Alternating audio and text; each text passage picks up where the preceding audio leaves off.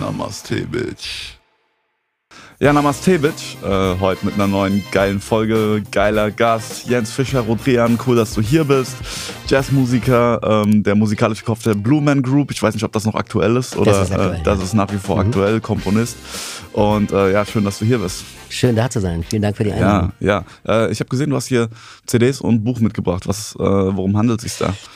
Genau, das ist der, die Protestnoten, ähm, das Protestnotenalbum, das wir vor einem halben, guten halben Jahr rausgebracht haben. Mhm. Da haben wir verschiedene Lyriker zusammengebracht, die sich in, sehr kritisch zu den letzten zwei Jahren äußern und was da so passiert ist. Mhm. Und dann ähm, bin ich vor ein paar Monaten mit einem Buch rausgekommen, Die Armada der Irren, wo ich so ein bisschen beschrieben habe, was mir so in den letzten zweieinhalb Jahren passiert ist. Ja. Und da ist auch das Album drin, also richtig physisch sogar mit drin. Ach geil, okay. Ist, ist also man hat beides Doppelpack. Ah, okay. Und es ist noch ein Download-Code für ein äh, zweites Album drin, das ich in der Zeit gemacht habe, als ich mich mal so ganz aus dem Geschehen gezogen habe und mit der Thematik mal nichts zu tun haben wollte. Ja. Bin ich aufs Land gefahren und habe da in einer Woche mit einer Gitarre und einem Mic so ein ganz eher besinnliches Gitarren-Solo-Album aufgenommen. Ach geil. Und das ist als Download-Code noch mit drin. Also man kriegt einiges für sein Geld. Wow, okay. Das heißt, du bist ähm, Hast, hast, hat sich das auf dem Land entwickelt, auch erstes Album? Oder hast du schon vorher die Songs alle vorgeschrieben äh, und dir gedacht, äh, okay, ich nehme das jetzt auf dem Land alleine mit meinem Mic auf? Oder sind die Songs auch auf dem Land da entstanden? Nee, genau so wie du gesagt hast. Ich hatte, mhm. das sind eigentlich so Etüden und klassische Sachen oder auch teilweise so,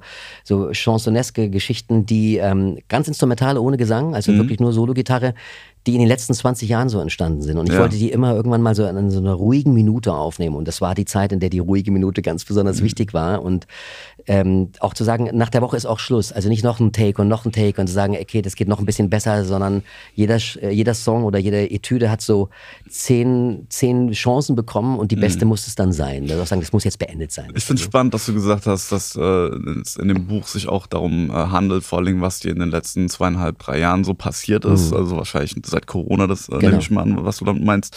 Und äh, was ist dir denn passiert? Also ich meine, klar, da, da, könntest du jetzt wahrscheinlich vier Jahre drüber reden, aber äh, wenn du es mal, magst du mal eine kleine, ja, so eine Übersicht geben, was, was passiert ist? Naja, es fing natürlich mit der gleichen Verunsicherung an, die wir wahrscheinlich alle hatten. Was ist da? Was kommt da auf uns zu? Ist das wirklich gefährlich? Ich meine, wenn man lange so in der, in der Ökobewegung drin ist, dann rechnet man damit, dass man irgendwann, sage ich jetzt mal, das Ökosystem so überbelastet hat, dass auch mal was zurückkommt. Ne? Mhm. Da gab es die ganze Theorie der Zoonose noch und vielleicht sind jetzt wirklich irgendwelche Viren übertragen. Also ich war unsicher die ersten paar Wochen. Und dann kamen die ersten Videos, wo ich dachte, Moment mal, ähm, die Sachen wirken erstmal wesentlich äh, realistischer. Zum Beispiel ein, ein Video von Wolfgang Wodak. Und dachte mir, wieso wird dann das nicht mehr genauso verhandelt wie die, wie die Dinge vorher auch? Wodak mhm. war ein gern gesehener Gast, auch in ZDF-Talkshows oder zumindest in Panorama und diesen ganzen ähm, Politbeiträgen. Und plötzlich war der weg. Ui, Namaste, Bitch. Kurze Unterbrechung. Erstmal vielen, vielen Dank für den bisherigen Support. Und wenn ihr möchtet, dass wir hier weitermachen können mit dem Podcast, würden wir uns riesig über eine Spende freuen, damit die rechtsesoterische Desinformation auch weitergehen kann. Äh, die Spendendaten, also Kontodaten sowie PayPal, blende ich jetzt hier unten ein. Äh, kannst du in der Videobeschreibung nachlesen. Und falls du bei Spotify zuhörst, stehen sie auch in der Folgenbeschreibung. Und jetzt gönn dir weiterhin die Folge. Und da dachte ich mir schon, Moment.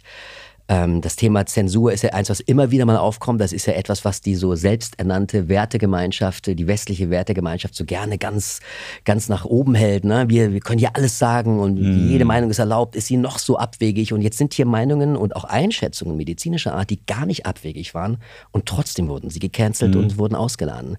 Das hat mich stutzig gemacht. Und dann kam eigentlich so das Schlüsselerlebnis war dann ähm, Bill Gates in den Tagesthemen, dieser neunminütige Beitrag, den glaube ich mittlerweile jeder gesehen hat, zumindest jeder, der kritisch ist.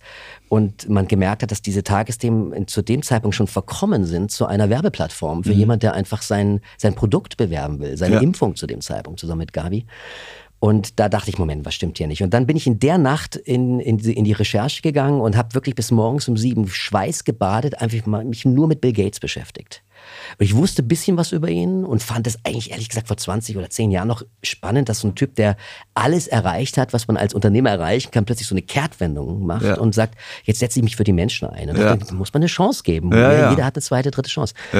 Und ähm, als ich dann gesehen habe, dass dieser Betrieb um seinen ganzen Gesundheitsirrsinn, nenne ich es heute mal, ähm, ähnliche Strukturen hat, wie auch Microsoft, ne? wie man Konkurrenten aus dem Weg fegt, mhm. die irgendwie unbeliebt sind oder unliebsam sind, habe ich gemerkt, das ist, da hat sich gar nicht viel verändert. Es hat sich nur das Feld verändert, in dem er wirksam war oder ist, leider immer noch ist.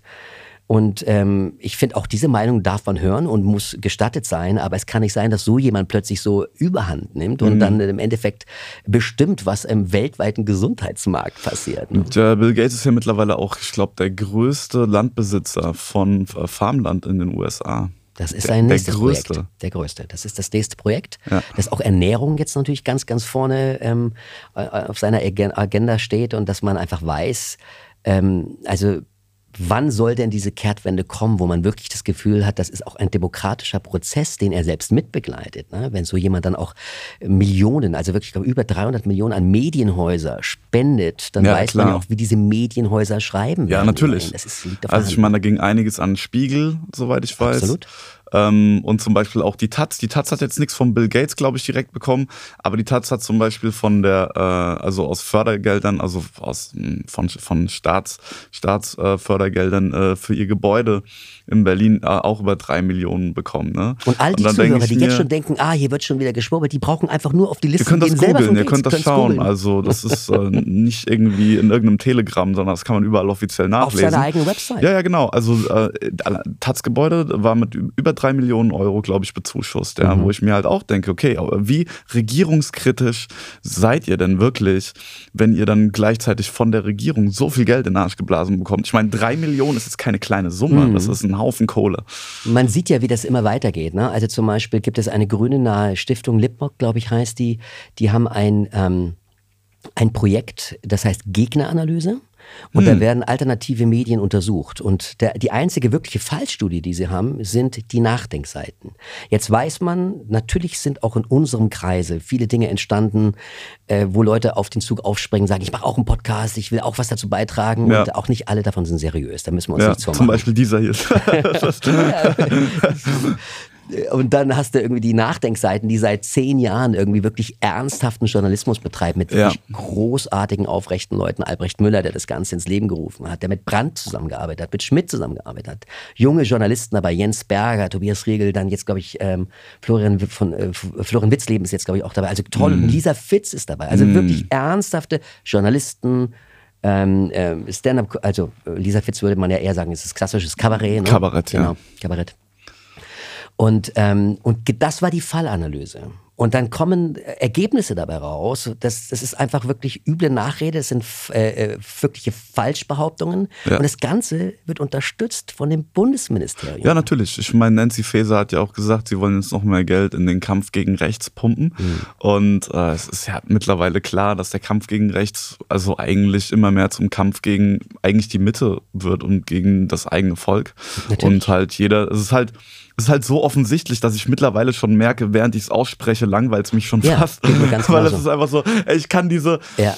dieses, das, das ist so offen, also es ist so, es wurde auch schon so oft gesagt irgendwie, ne? Klar, es ist einfach klar. so irgendwie fast schon wieder so durch das Thema. Es ist, es ist eigentlich total durch. Aber weil du gefragt hast, wie es zu diesem Buch kam, das waren dann so diese Erweckungserlebnisse. Und ja. dann irgendwann dachte ich mir, äh, wo ist mein, äh, wo, wo kann ich irgendwas dazu beitragen? Ich hatte eine totale Schreibeblockade, konnte keine Lyrik mehr schreiben und ähm, war wirklich so wie gehemmt. Und dann kam eben diese ganzen ähm, Essays, die ich für Rubicon und hinter den Schlagzeilen und 1 bis 19 geschrieben habe. Und dann irgendwann kam der erste Song, Es gibt ein Leben vor dem Tod. Und dann ging das wieder ein bisschen los. Ne? Und äh, da kam die Armada der Es gibt ein Leben vor dem Tod, das ist ein sehr schöner Titel. Das war noch poetisch versucht, so irgendwie so zu greifen, was passiert mit den Menschen, was passiert mit uns Gesellschaft, wie ist die Angst wieder dabei, uns zu lähmen. Ja. Und das war noch, sage ich jetzt mal, ein, ein zarter lyrischer Versuch, irgendwie äh, sich vorzutasten zu den, zu den Leuten, die vielleicht auch schon kritisch denken oder auch noch nicht kritisch denken. Und dann kam die Armada der Irren, die, ähm, da wurde ich dann äh, etwas... Ähm, zorniger. Da ging es dann vor allem an die Leute, die das äh, Ganze verursacht haben und die uns das eingebrockt haben. Mhm. Ähm, die eben auch die, sowohl die Meinungsfreiheit natürlich äh, extrem einschränken, aber die vor allem auch in, in ihrem Wirkungsbereich so massiv mächtig sind, mhm. dass ich dachte, hey, das kann nicht sein, wir müssen mhm. uns dagegen wehren. Also ja. jeder mündige Bürger muss irgendetwas tun. Ja. mittlerweile merke ich, dass äh, die, durch die ganzen tollen Künstler, die ich gefunden habe, die wirklich großartige Texte geschrieben haben, die sind übrigens auch alle in dem Buch und nicht nur die von der Platte, sondern auch die von der nächsten Platte. Die Protestnoten werden weitergehen, die sollen ein bis zweimal im Jahr sollen neue Sampler rauskommen mit neuen Künstlern. Eon wird beim nächsten Mal dabei sein und ähm, und so soll das eigentlich ein Startschuss gewesen sein, dass man sagt, die Protestnoten, das ist ein Projekt, das wird weitergehen. Cool. Du hast vorhin was gesagt, was mir äh, vielleicht ähm, auch so ein bisschen Hoffnung gegeben hat. Du hast äh, über die Julian Assange-Konzerte mhm. geredet. Und äh, nur mal ganz kurz für die Leute, die gerade zuhören und nicht wissen, worum es dabei geht. Was passiert da? Was ist das Julian Assange-Konzert? Wir haben ähm, vor einem guten Jahr das erste äh, Soli-Konzert für Julian Assange veranstaltet. Wir waren damals Uli Gellermann und ich äh, zusammen mit Apollut mhm. und haben Künstler gebeten. Ähm, also Apollut, KenFM. Genau. Genau, ja. für die, die es nicht wissen, KenFM. Ja und ähm, haben das aufgenommen, äh, haben das dann auch äh, im, im, im, Netz ähm, gezeigt und wollten einfach durch Künstler aufmerksam darauf machen, dass es hier jemanden gibt, der im Endeffekt seinen Job gemacht hat. Und zwar so, wie man den Job eines Journalisten versteht. Er ja. hat Dinge aufgedeckt und öffentlich gemacht, die die Öffentlichkeit wissen muss. Mhm. Zumindest in einer aufgeklärten Demokratie. Dafür sitzt derjenige jetzt in Einzelhaft und erwartet in Amerika 175 Jahre Haft, wenn er ausgeliefert wird. Im besten Fall. Ja. Und um darauf hinzuweisen, dass wir als, als westliche Wertegemeinschaft ähm, so viel Dreck am Stecken haben und Edward Snowden in Russland im Exil und Julian Assange im Gefängnis in England sind ja nur der Höhepunkt dieser Eskapaden, wo man einfach sagen muss, das kann nicht sein. Ja? ja. Und um darauf hinzuweisen, um auch zu sagen, die Künstler sind bereit, äh, umsonst zu spielen, das Geld wird dann gespendet an seine Frau ähm, die ihn auch als Anwalt vertritt. Und ähm, einfach um diesen Prozess am Laufen zu halten, dass das möglichst doch verhindert wird, wollen wir diese Konzerte machen. Das nächste ist jetzt am 3. Dezember geplant, wieder mhm.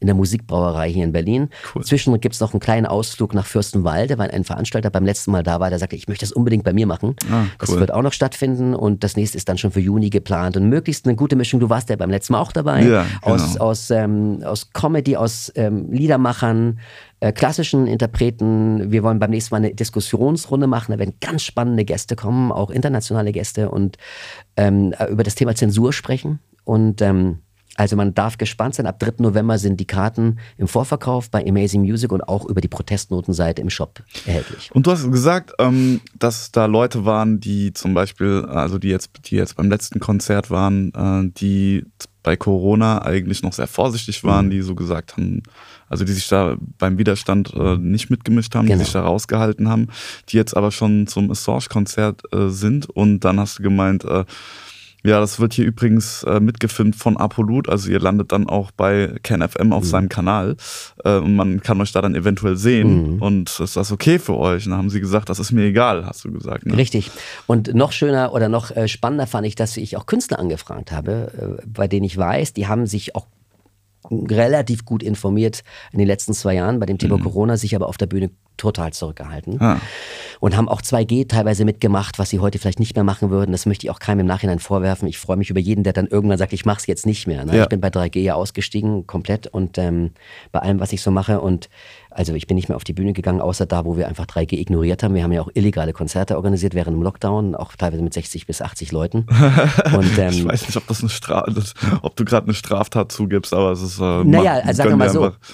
Es war ein Konzert, aber wir haben ja, und das ist auch ganz wichtig, wir, wir ähm, wollen ja schauen, dass diese Konzerte stattfinden und ja. waren auch gut vorbereitet für mhm. dieses Konzert. Also mhm. man kann ja auch Konzerte veranstalten, indem man zum Beispiel eine Partei gründet. Und wir so, brauchen ja. neue Parteien, ganz genau, wichtig. Und natürlich. das war die, ist die IKKP, die Internationale Kunst- und Kulturpartei, die mhm. braucht die Welt, ja. ja. wo dann Menschen aus der ganzen Welt zusammenkommen und sagen, wir setzen uns für die Kunst ein, nachdem es der Staat schon nicht tut. Und dann muss man ja so eine Veranstaltung, man braucht eine Veranstaltung, wo man sieht, wer kommt in den Vorstand. Und die müssen sich vorstellen. Wie macht man das? Indem man spielt. Ja. Ne? Also man muss ja auch schauen, wie man da wählt. Ja. Und äh, von der Seite her ist, äh, das gehört zur politischen Meinungsbildung und die unterliegen ganz anderen Auflagen wie ein Konzert. Also es gibt immer Mittel und Möglichkeiten, das zu tun. Das heißt, äh, das waren quasi ähm, Parteigründungen, bei denen halt ein Konzert gemacht wurde. Genau. Und ich meine, jeder hat ja seine Art und Weise, sich vorzustellen. und ein Wissenschaftler macht so einen Vortrag und ein Künstler macht es mit, mit einem Auftritt. Ja? Sehr gut. Aha. Ja, von der Seite her ist das, ähm, haben wir uns da sowieso nicht dran gehalten. Aber um zurückzukommen auf die Künstler, die da noch sehr vorsichtig waren und auch natürlich, ich, ganz ehrlich, ich konnte es mir finanziell leisten, zu sagen, ich bin bereit, Auftritte auch zu verlieren und Veranstalter zu verlieren, die mich mhm. jetzt nicht mehr buchen. Und das sind die meisten. Du hast bestimmt viel verloren, oder? 80 Prozent. 80 Prozent. 80 Prozent der ähm, ja, Veranstalter hast du verloren. Sind weg. Also die Orte, ich hätte jetzt 22 meine größte Tour gehabt übers Jahr verteilt, so mit 50, 60 Auftritten ungefähr. Ja, so um die zwischen 55 Das ist riesig, ja. Das war also immer ne, so in Blöcken, hier mal vier, da mal vier. Und, ja. und, ähm, und davon habe ich wahrscheinlich um die 35 bis 40 verloren. Also die, die sich jetzt aufgrund meiner neuen Anfragen entweder gar nicht mehr melden oder auch klipp und klar sagen, dass sie jemanden wie mich nicht, mehr buchen wollen. Ich hatte ja so jemanden von der Taz, der versucht hat, mich bei der Bardinale in der Uferfabrik zu canceln, indem er die Uferfabrik anrief und sagte, wieso denn der Corona-Leugner Jens Fischer-Rodrian dort spielen darf. Mhm, mhm, und daran sieht man dann auch wieder den Bildungsstand dieser, dieser Journalisten oder dieser Schreiberlinge, weil sie, äh, wenn sie mich und mein, mein, mein Werdegang verfolgt hätten, ja. dann hätten sie gesehen, dass ich noch nie Corona geleugnet Ja, ja, klar, natürlich. Aber die ich hatte, es, ich hatte es ja selber. Taz-Journalisten sind auch wirklich dilettantisch schlecht. Ja. Also, es ist unglaublich. Ähm, die haben zum Beispiel auch einen, Artikel über mich geschrieben, mhm. wo steht, ich bin der Comedian der Neurechten. Äh, und, ähm, oder der, sogar der Ex, äh, unter, unter einer Subunterschrift stand sogar, ich bin der Comedian unter anderem äh, ein der extremen Rechten mit so wie andere Comedians wie zum Beispiel Joe Rogan und Andrew Schulz, also wirklich diese absoluten, weißt du, ich meine, Joe Rogan hatte Bernie Sanders im Podcast, weißt du, und hat gesagt, er würde Bernie Sanders wählen. Also mhm. welcher Ultrarechter wählt denn Bernie ja, Sanders? Es ist so, es ist so schlecht. Und dann haben sie auch noch gesagt, das ist richtig krass, das ist so krass, wie schlecht die Taz ist, also wirklich ja. auch die Recherche. Sie haben dann gesagt, zum Beispiel, ähm, dass sich Falschbehauptungen verbreitet, zum Beispiel, dass die ähm, Maßnahmen, ähm, Corona-Maßnahmen, viele hundert Millionen äh, von äh, Hunger, Menschen in den Hunger getrieben mhm. hat, ja. Und dann habe ich mich ja auf den Welternährungsbericht vom ja. Jahr 2000, ich glaube 2020 oder 2021 gestützt. Für jeden einsichtbar. Und das Krasse ist, der Typ, dann sagt er so, ja, diese Zahl stimmt auch, aber es handelt sich hierbei als Grund für, die, für diese Hungerbedrohung, nennt der Bericht Corona selbst und nicht die Maßnahmen. Und der Witz ist, das stimmt einfach nicht. Also mhm. man kann in dem, also steht zwar in der Überschrift, mhm. äh, glaube ich, stand, dass Corona dafür verantwortlich ist, mhm. aber in dem Text selber ist dann ganz klar aufgeschlüsselt, dass ähm, Lockdowns und die dadurch verbundene Unterbrechung der Versorgungsketten natürlich das produziert, ja. Das heißt, es steht da drin. Ihr, ja. ihr, ihr hättet einfach nur diesen, also ihr hättet den Bericht einfach nur lesen müssen und also das ist so krass, also, die, also es ist einfach Fake News, also es wirklich wortwörtlich. Und das, das Lustigste an der Sache ist, im, für, für, die Nachwelt später wird das ja äh, unglaublich komisch sein. Also es wird wirklich, es wird ähm, sehr viel Lacher evozieren. Aber das, das Spannende an der Geschichte ist ja, dass sie ein Teil unserer Quellen nicht kennen, sei ihnen verziehen. Ja. Aber dass sie ihre eigenen Quellen nicht kennen, Heftig. das ist einfach nur peinlich. Heftig, das oder? unglaublich peinlich. Ich meine, der Welternährungsbericht, das ist jetzt keine Telegram-Gruppe so, ne? noch nicht. Wer weiß, wie lange die das noch machen dürfen. Ja, ja, es ist schon, es ist crazy. Ja, es ist also. wirklich crazy. Und da hat es mich besonders gefreut, dass eben auch Künstler gesagt haben, die davor sehr vorsichtig waren und auch sogar unter 2G-Bedingungen gespielt haben, weil sie einfach äh, gesagt haben, ich, ich muss spielen, ich äh, mhm. überlebe sonst nicht. Ich ja. habe jetzt keinen kein Rettungsfonds oder keinen kein Rettungsschirm, der mich irgendwie über die Runden bringt. Dass die gesagt haben oder überhaupt nicht dabei gezuckt haben, als ich gesagt habe, ich möchte euch nur auf allen Ebenen reinen Wein einschenken. Ihr, ihr, wisst, wie wichtig mir die Assange-Geschichte ist, schon seit Jahren. Aber ihr müsst auch wissen, es ist KenFM und Apolut dabei. Ich stehe total zu dem Sender. Ich finde es großartig, was dort an Arbeit und an, an Berichten produziert wird. Mhm. Und ähm, stehe da voll dahinter. Aber ich möchte, dass ihr das auch wisst. Weil nicht, dass ihr dann auch noch Veranstalter verliert, die euch nicht mehr buchen. Und da kam bis jetzt kein einzigen, der gecancelt hat. Und das hat mich ganz besonders gefreut, weil die zeigen ja nochmal anders Gesicht, wie, sage ich jetzt mal, einer von 300 Leuten, die im Publikum stehen. Ja. Der wird oder wird nicht gefilmt. Ja. Da kann man auch immer sagen, du, ich hab, bin da hingegangen, ich wollte mir das ja nur anschauen, ja, was die genau. da machen. ich bin ja nur auf die Demo gegangen, um zu sehen, was kommen da für Leute. Genau. Ich bin da genau. eigentlich als Journalist gewesen. Mhm. Was machst du denn beruflich? Ja, ich bin eigentlich Handwerker. Aber du warst als Journalist dann auf der Demo, um genau. zu zeigen. Ne? In Wirklichkeit wollten sie dann doch schon auch ein bisschen mitbekommen. Weißt du, das ist ja das Spannende. Nikolai, dass im Endeffekt äh, und wir müssen jetzt einen Schritt nach vorne machen und sagen, wir können uns, wie du selber sagst, ey, uns langweilen die Themen. Wir, wie oft haben wir, wie oft wollen wir es dann noch sagen? Genau, genau. Es ist irgendwie durch. Ne? Es, ist, es, es durch. ist alles gesagt. Aber was nicht durch. durch ist, ist die Parallelwelt, die wir jetzt selber bauen. Ja. Ne? Also jetzt, wie gesagt, wir haben kurz äh, vor der Aufzeichnung heute darüber gesprochen.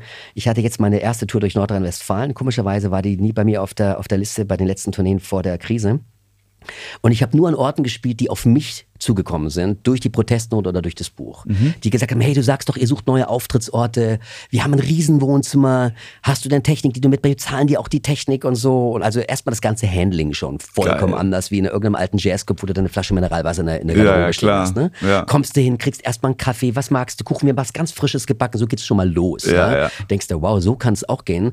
Und hast du dann ein Konzert mit 40, 50 Leuten in einem Wohnzimmer und hast danach ewig lang Diskussionen mit Leuten, die so dankbar sind, dass du vorbeikommst und so, ja. Und, und, und, du erspielst dir ein neues Publikum, du erspielst dir neue Räume. Ich habe auch so absurde Räume gehabt. Einmal zum Beispiel war ein, ein Yoga-Studio dabei, ein wunderschönes Yoga-Studio. Die haben da noch so esoterisches Licht gehabt. Jeder Gig war komplett anders. Einen Tag vorher habe ich in einem Antiquitätenladen gespielt. Kennst du die Dinger an der Nordküste, an der Westküste, Quatsch, an der Ostküste in Amerika? Nordküste haben sie gar nicht, gell? Das ist Kanada. An das der Westküste, Kanada. Ostküste, zwischen New York und Boston. Da gibt es so ganz viele so alte Thrift Stores, wo du so Schätze findest, aber auch unglaublich viel Ramsch drin. Ja, so also ich war, ne? ich war an der Ostküste, ja. aber ich war in keinen dieser Secondhand-Shops Secondhand, ne? aber genau. musst, die haben so geile Retro-Sachen. Da findest du auch mal irgendwie so eine äh, Jugendstil-Kommode, aber dann wieder irgendwelche, ich sag jetzt mal, deutsche Schlagerplatten in Amerika, also wirklich absurdes Zeug. Ja. So ein Laden war. Der rief an und meinte, du, ich hab so ein, hab so Bock, Konzerte zu machen. Ich bin selber Musiker, ich habe ein Studio eingerichtet. Ähm, in dem Laden, ich habe auch noch nicht viel Publikum, ich kann dir auch nicht viel zahlen, aber ich würde dir anbieten, ich mache ein Live-Video von dir. Ich habe Kameras, ich habe ein super, super analoges Pult. Und ich dachte mir, hey, passt wunderbar. Ich hatte einen Off-Day, statt gar nicht zu spielen, spiele ich dann lieber irgendwie dort. Genau. Und bin dahin und kam rein, war echt so, so herzliche, wunderbare Menschen. Ich habe dann schon gemerkt, es ist schon ganz gut, wenn man einen gewissen Standard auch nicht ganz aufgibt, weil genau. irgendwann fragte ich ihn, sagte, sag mal, wo schlafe ich eigentlich heute? Ja, Nacht? ja, natürlich. Und er war so, ach stimmt, da haben wir ja gar nicht drüber gesprochen. Auch mein Fehler, ich habe es auch gar nicht erwähnt. Ja. Und da schaut er sich so um in seinem Laden und meinte so, ja, schau mal, die Couch wäre doch gar nicht schlecht. Ja. Und ich war so, Okay. Okay, und hast du, hast du Bettzeug? Ah, Bettzeug, klar, warum auch. Du, wir haben letzte Woche haben wir so eine Wohnung ausgeräumt von einer Oma mit 89, die ist gestorben. Da waren so alte Schlafsäcke. Sind die okay? Oh ja, okay. Und ich dachte mir so, hm, und dann haben wir das Bett zum Schluss auf die Bühne geschoben. Dann schlief ich also auf der Bühne, auf der ich irgendwie ein paar Stunden vorher gespielt habe und dachte mir. In so einem Schlafsack, um dem wahrscheinlich so eine Oma schon zehnmal draufgegangen ist, ne? Und da möchte ich, äh, da wurde, ich habe dann ihn gefragt, ist der gewaschen worden und habe aber auf die Antwort nicht mehr gewartet. Die ja, ja, gar nicht ja, mehr ja, wissen. war.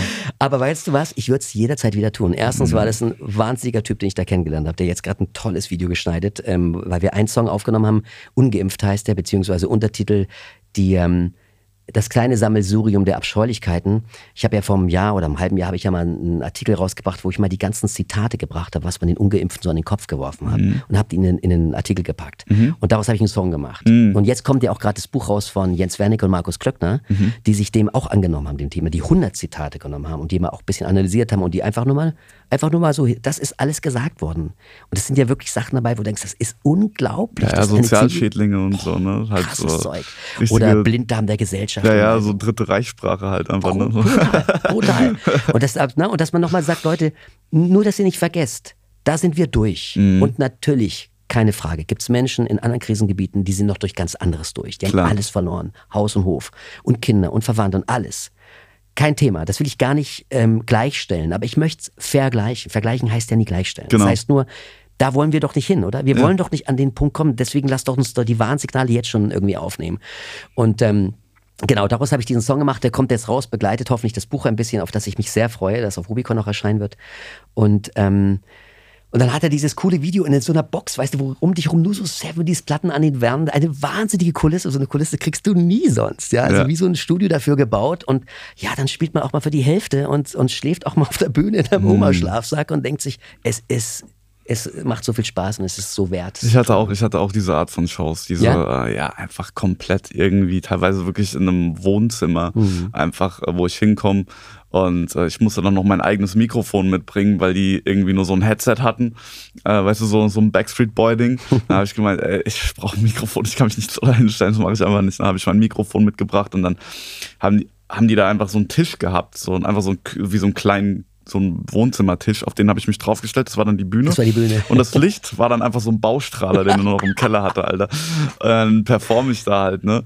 Und trotzdem waren es halt, es waren halt auch saukoole Leute, Ja. ne? Das waren halt alle so, da waren auch ein paar Namen dabei, die man jetzt, der ein oder andere vielleicht kennen würde, so. Mhm. Und ähm, war einfach sau cool. Ich meine, es war zwar nicht das optimale Comedy-Setting und so. Klar. Und das war jetzt nicht so das, was ich normalerweise am liebsten machen würde. Aber trotzdem war es einfach auch sau geil. Genau. Einfach diese, dieses unglaubliche Maß an Wertschätzung. Ja. Dieses, ähm, auch wie du sagst, danach mit den Leuten reden Oder? und einfach da rumhängen und so. Und ähm, Wie ist es ja, denn in deiner Szene? Du hast die, die Lisa Fitz, die sich sehr aus dem Fenster gelehnt hat. Ich meine, das ist ein bisschen andere Szene, aber sagen wir mal zumindest Genau. Leute, die die Inhalte verbreiten, Mhm. auf, eine, auf eine immer auch äh, humoristische Art und Weise. Und Ja. die Gruber, zwei Frauen. Wen gibt's denn? Äh, gibt's männliche Kollegen, die. Es gibt Ludger K. Ja, na klar. und ansonsten fällt mir keiner ein. Es sind wirklich ihr vier, ne? Es ja, vielleicht, ja. oder? Ich weiß nicht, wer Muss noch. so vielleicht sagen. noch der, ähm, na, wie heißt denn der Uwe Steimle? Ich weiß nicht, was der Mhm. macht. Ich habe nur mal gehört, der soll auch kritisch sein. Auf jeden Fall wurde der als, ich glaube so, der wurde gecancelt beim NDR oder bei irgendeinem öffentlich-rechtlichen ja, ja, okay. Sender wurde der rausgeworfen, was ja immer schon mal ein gutes Zeichen ist. Ja. Ähm, aber ich weiß nicht genau, was der macht. Es gibt dann Lisa Ähm, Eckert, die sich immer so dann- aus dem Fenster lehnt und dann. Dann gab es noch diesen Puppen, Puppen klar. mit, dem, Mit der Möhre? Mit der, genau. Aber ey, ganz ehrlich, also ich glaube wirklich, die deutsche Comedy-Szene ist die eierloseste Künstlerszene in Deutschland. Hm. Also zumindest so, wie ich den Eindruck habe. Ist das Ist das nicht verrückt? Es gibt, es gibt ernst, also ich sag jetzt mal ernsthafte Künstler, nicht, ich bin totaler Fan von Comedy. Mit ernsthaft meine ich Leute, die jetzt eher ähm, die Hochkultur bedienen, sage ich jetzt mal, ob Klassik oder Jazz, ne? Ja. Die, ähm, wenn sie sich aus dem Fenster lehnen, ne, wahrscheinlich hat es da nochmal noch, noch mal eine andere Art von Aufmerksamkeit, deswegen, weil sie eigentlich sonst gar nicht reden. Ich sag jetzt mal ein klassischer Komponist oder ein, ein, ein, ein äh, Jazz-Instrumentalist. Ja, da Genau. ist man jetzt gar nicht gewohnt, dass er spricht. richtig. Und dann denkt man, das hat automatisch mehr Gewicht, weil Genau. warum sollte er sich jetzt äußern? Genau. Aber bei, bei in deiner Szene ist ja, ich sag ja, ist ja auch der, das Element des, ähm, des Schelms, des Tricksters, des Hofnarren Ja. etwas so immens Wichtiges. Immer schon gewesen, selbst ja. in Königreichen Ja, ja. war das klar, dass der darf den König angehen. Ja. Mhm. Das heißt, du hast ja eigentlich ein Safety-Net. Bei dir merkt man natürlich, dass du es dann doch nicht hattest, weil dir ja auch viele Leute, glaube ich, abgesprungen sind, die dich nicht mehr buchen. Ich der würde sagen 80-20 wie bei dir, das kommt Ja. ganz gut hin, die Kommt Zahl. hin, ne? Aber ähm, ey, ganz ehrlich, das ist halt auch, das ist nach wie vor die beste Entscheidung, die ich getroffen Ja. habe. Weil ich, ich, also das ist so schön zu merken, wenn man anfängt, wirklich seinem Gefühl zu folgen. Wenn Mhm. man merkt so, und ich, ich, ich würdige auch das. Ich würdige meine Intuition. Ich würdige meinen Instinkt.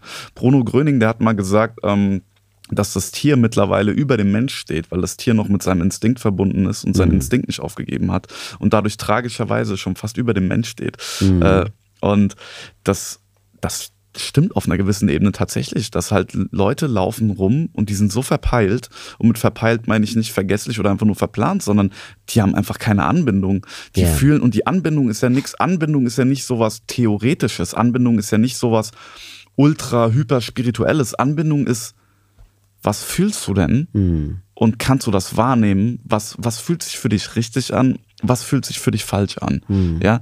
Und kannst du, kannst du dem folgen? Kannst du wahrnehmen, dass das eine Intuition ist, die dir eine Message mitteilt, die, dir eine, die, die mit dir kommuniziert? Ja. ja. Das ist ja kein esoterisches Konstrukt. Ja. Ich muss ja jetzt hier keine Räucherstäbchen anzünden, um darüber zu reden. Das ist ja was total, jedes Tier hat einen fucking Instinkt.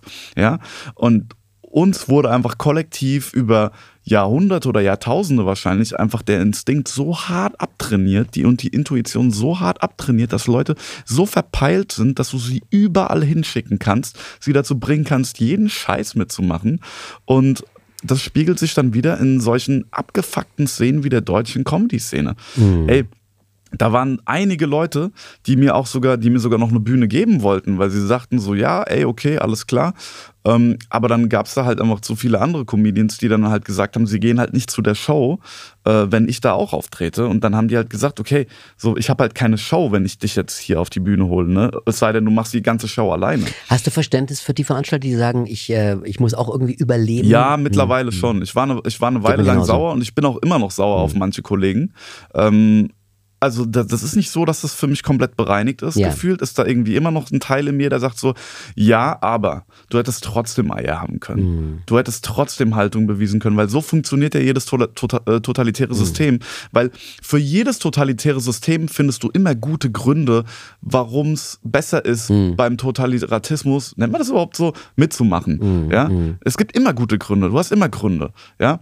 Und ich denke mir so, guck mal, was die Leute jetzt aufs Spiel gesetzt haben, ist eine Show ist mhm. Geld. Mhm. Was sie in, und dann wüsstest du genau, wenn sie nicht mal bereit sind, das zu riskieren, dann, wenn mal die Kacke so richtig am Dampfen ist, das, äh, äh, wie es hier schon mal war in dem Land, dann kannst du die Leute komplett vergessen. Mhm. Ja, das heißt, die haben, das war jetzt schon mal so ein bisschen so antesten, okay, so kann ich auf dich zählen, mhm. ja, und kann ich auf dich zählen, wenn es nur um Geld und deine Karriere geht, weil wenn es da schon nicht reicht, dann kann ich gar nicht auf dich zählen, wenn es um mehr geht, wie mhm. zum Beispiel wirklich dein Leben, ja dann, dann weiß ich, und ich wüsste selber nicht, wie viel Eier ich da hätte. Mhm. Ja? Mhm. Ich habe keine Ahnung. Wenn es jetzt hier wirklich darum geht, äh, dass hier morgen Leute an die Wand gestellt wird und denen in den Kopf geschossen wird, wenn du eine bestimmte Haltung hast, ey, keine Ahnung, wie frei ich mich noch äußern ja, dann würde. kann man ja gehen. Äh, irgendwann äh, weiß man, der Wirkungsbereich ist dann nicht mehr genau, gegeben, richtig, dann genau, man halt. Ne? Richtig, genau. Das würde ich dann wahrscheinlich äh, ja. versuchen, wenn ja. das noch dann noch geht überhaupt. Ne? Mhm. Also klar, da ist total, ähm, da, da sind in mir beide Seiten. Da ist dieses Verständnis auf der einen Seite, mhm. natürlich, total das Verständnis, ja, weil hey, Existenzen. Du willst, mhm. du willst doch überleben, ja, du willst Klar. dein, du willst ja leben können. Und trotzdem so, zu welchem Preis, Alter? Mhm. Zu welchem Preis? Ja. Das heißt ja nicht, dass du stirbst, nur weil du jetzt irgendwie, weißt du, bei mir war das ja so, ich war in einer Agentur und die veranstaltet Deutschlands größte Comedy-Show. Mhm. Ja, und die äh, haben dann gesagt, ab dem, äh, als es Video gegen den Volksverpetzer mhm. viral gegangen mhm. ist, ähm, haben die mich angerufen und ich dachte erst, die wollen mich loben, so, hey, Video viral gegangen. Weil ich habe auch gehört, äh, der, der, der äh, Michael, der Wendler, mhm. der hat das in seinem Telegram geteilt, ne? Und ich habe diese Nachricht bekommen, ich habe mich voll gefreut, ah, witzig, der Wendler hat es geteilt, das ist ja irgendwie witzig, weil der Wendler ist irgendwie so eine Trash-Person, weißt du, so, eine, so ein bisschen trashig, wenn der Wendler was teilt, ist ja witzig. Also ich habe jetzt nichts gegen den, ich finde es einfach nur so amüsant. Und ähm, dann dachte ich mir, als ich den Anruf gesehen habe von meiner Agentur, dachte ich mir so, ja, ja, jetzt kommt nochmal so, mhm. ja, gut gemacht, Junge, ne? Weit gefehlt. So, ey, wenn du nochmal so ein Video machst, ey, das geht gar nicht klar, wir müssen uns von dir und da, da, da, da, da volle Breitseite bekommen. Yeah. Und dann hatte ich echt einen Puffer von drei, vier, fünf Tagen, wo ich da saß und ähm, wirklich überlegt habe, okay, mache ich jetzt weiter und verliere meine Agentur oder mache ich die Videos anders. Mhm. Die haben gesagt, ja, du kannst sie ja anders machen. Die haben sogar noch gesagt, guck mal, du kannst das ja, du kannst ja kritisch sein, aber verpack's ein bisschen anders, ja, mach's ein bisschen subtiler, mach's ein bisschen smarter und so, ne? Und dann dachte, und ich habe drüber nachgedacht und ich dachte mir so, ey, ganz ehrlich, das hat wirklich ein paar Tage gearbeitet. Nichts verstanden ja, das hat ein paar Tage in mir mhm. gearbeitet, wirklich. Dieses so, okay, werfe ich das jetzt weg, was mhm. ich mir da erarbeitet habe? Nightwash, Comedy Central klar, und dann klar, diese Agentur klar, und so. Ich meine, ich war noch nicht krass, aber es war so dieses. Mm, ja, es ging ich habe die Spitze schon mhm. gerochen, weißt du, die war mhm. schon da. Es geht richtig los. Ja. Oh ja. Und dann war es halt so, ja. Und dann dachte ich mir so, ey, ich habe mein Leben lang, ich habe ich hab mein Leben lang irgendwie Therapie gemacht, Meditation gelernt, Yoga, radikale Ehrlichkeit versucht mich selbst zu finden, wirklich versucht wahrhaftig zu dem Kern durchzudringen, wer unter all diesem Bullshit, der in ihn reinprogrammiert wurde, dieser Nikolai ist, ja. Mhm. Und dann war so, echt? Und jetzt lasse ich mir von einer Agentur verbieten, mein was Ding ich sagen will. und dann war so, Nee, weißt du was? Auf Fuck keinen it, Fall. Alter. Auf gar keinen Auf gar fucking Fall. Fall. Ja. Und dann haben die sich halt von mir getrennt und im Guten. Ich habe mich im Guten mhm. mit denen getrennt, weil der, der ich, ich, ich habe auch mit dem mal neulich telefoniert vor einem halben Jahr. Ich habe dem gesagt, ey, ich hab, ich nehme euch, ich nehm's euch nicht böse. Ähm, weil in dem Fall, ich konnte es vollkommen verstehen. Also, weil die, die, machen, die machen Mainstream, die gehen auf Mainstream-Comedy. Ja, und das ist einfach ein anderes Ding. Das, mhm. Da gehöre ich halt nicht hin. Und mhm. die hätten ihren Laden an die Wand gefahren, wenn die mich da drin gelassen hätten. Mhm. Die haben so schon Ärger bekommen. Die werden, der hat gesagt, der hat bis noch ein Jahr später immer wieder wurden die auf mich angesprochen. Ja. Und dann ich, dachte ich mir, okay, Alter, dann ihr, ihr müsst euer Business Das heißt, die mussten machen. dann damit Werbung machen, dass sie dich rausgehauen haben. Nee, nee, nee, nee, nee, nee, die haben, die haben das gar nicht erwähnt. Die haben ganz, die haben mich einfach so verschwinden lassen. Die haben mich einfach aus der Webseite gelöscht, so. Es wurde nie kommuniziert, dass ich jemals da war, so. Und es wurde einfach versucht, so ein bisschen wie so, dass es halt einfach. Aber bei den Leuten, die die Agentur darauf angesprochen haben, das wie waren, könnt ihr nur? Ne? Äh, bei den Leuten, die die Agentur darauf angesprochen haben Ja. und gesagt haben, wie könnt ihr nur so jemanden dabei haben, den werden sie doch dann wahrscheinlich kommunizieren. gesagt haben, das ist ja nicht mehr dabei. Genau, das werden sie exakt. auf jeden Fall das gesagt haben. Damit haben sie dann Werbung gemacht. Ja, genau, ja, genau. Werbung relativ, was sie haben halt gesagt. rein. Wir sind jetzt wieder genau, Genau. gereinigt. Reingewaschen. Reingewaschen. ja. Ja, krass. Also, aber ich, ich stimme dir zu, ich, ähm, wir alle haben Federn gelassen, wir alle haben Freunde verloren und ähm, wir haben aber auch neue Leute kennengelernt. Und ähm, natürlich dürfen wir einen Fehler nicht machen. Das ist nur, weil wir uns in dieser einen Agenda jetzt einig sind, sind wir kein homogener Haufen. Nö. Wir sind das Gegenteil. Wir sind der Abbild einer ganz bunten Gesellschaft, heterogen und wir haben Themen, wo wir uns vielleicht überhaupt nicht irgendwie einig sind. Es gibt auch Leute zum Beispiel, äh, die waren bei Corona hundertprozentig äh, in Übereinstimmung mit mir und dann jetzt in der Ukraine-Krise zum Beispiel gar nicht. Da war dieses alte Russenbild ne, und Putin als, als, als Putin Teufel und der genau, ist ist da noch nicht äh, überwunden im, in der Form, dass man, ähm, man muss ja nicht äh, Putin einen Demokraten nennen, um zumindest zu sagen, ich möchte verstehen, was seine Sicherheitsinteressen sind. Ja. Und jeder, der sich politisch äh, ein bisschen aus dem Fenster bewegt und, und, und auch sagt, ich schaue mir mal die Welt als Ganzes an, weiß, dass du nie im Leben die Sicherheitsinteressen einer Großmacht mit den Füßen treten darfst. Ja, klar. Keiner Großmacht, Klar. ob das China, Amerika oder Russland ist. Ja, klar. Das heißt, wenn ich nicht bereit bin, dorthin zu schauen, dann w- äh, leiste ich auch keinen Beitrag zum Frieden. Ja. Und wenn du dir anschaust, wie jemand wie Ulrike Gero, was ihr äh, widerfährt, wenn sie bei Lanz sitzt und sich einfach nur für Friedensgespräche einsetzt Mhm. und dann an die Wand äh, gedrückt wird, was sie Gott sei Dank nicht zulässt, weil sie eine extrem kluge und, und, und ähm, besonnene und belesene äh, Frau ist, die, die auch äh, andere Meinungen zulässt und einfach gern diskutiert und an diesem Diskursverhalten einfach festhalten möchte, aus meiner Sicht. Ähm, äh, wenn man sieht, dass das schon nicht mehr mehr erlaubt ist. Das ist übrigens mit ein Grund, warum wir die Friedensnoten ins Leben gerufen haben. Nach den Protestungen kamen jetzt die Friedensnoten. Das ist ein zweites neues Projekt, wo Markus Klöckner, der ja auch dieses Buch mit Jens Wernicke rausbringt, und ich zusammen mit Rubicon und Radio München ähm, einmal die Woche einen Song vorstellen, und zwar einen alten Friedenssong. Irgendeiner, der in der Vergangenheit mal äh, von der Wichtigkeit war. Ja? oder? Vietnamkrieg, von Bob Dylan bis Rage Against the Machine, das ist alles erlaubt. Ja? Und immer ein Autor stellt diesen Song vor warum der Song für ihn wichtig ist, warum er denkt, dass er jetzt wichtig sein könnte. Und der wird dann, wie gesagt, auf Rubicon äh, abgedruckt, dieser Artikel, mit einem Hinweis auf, den, auf das Video und dann Radio München nochmal als Podcast eingesprochen. Und nächste Woche kommt der nächste Song. Jeden Samstag erscheint ein Song.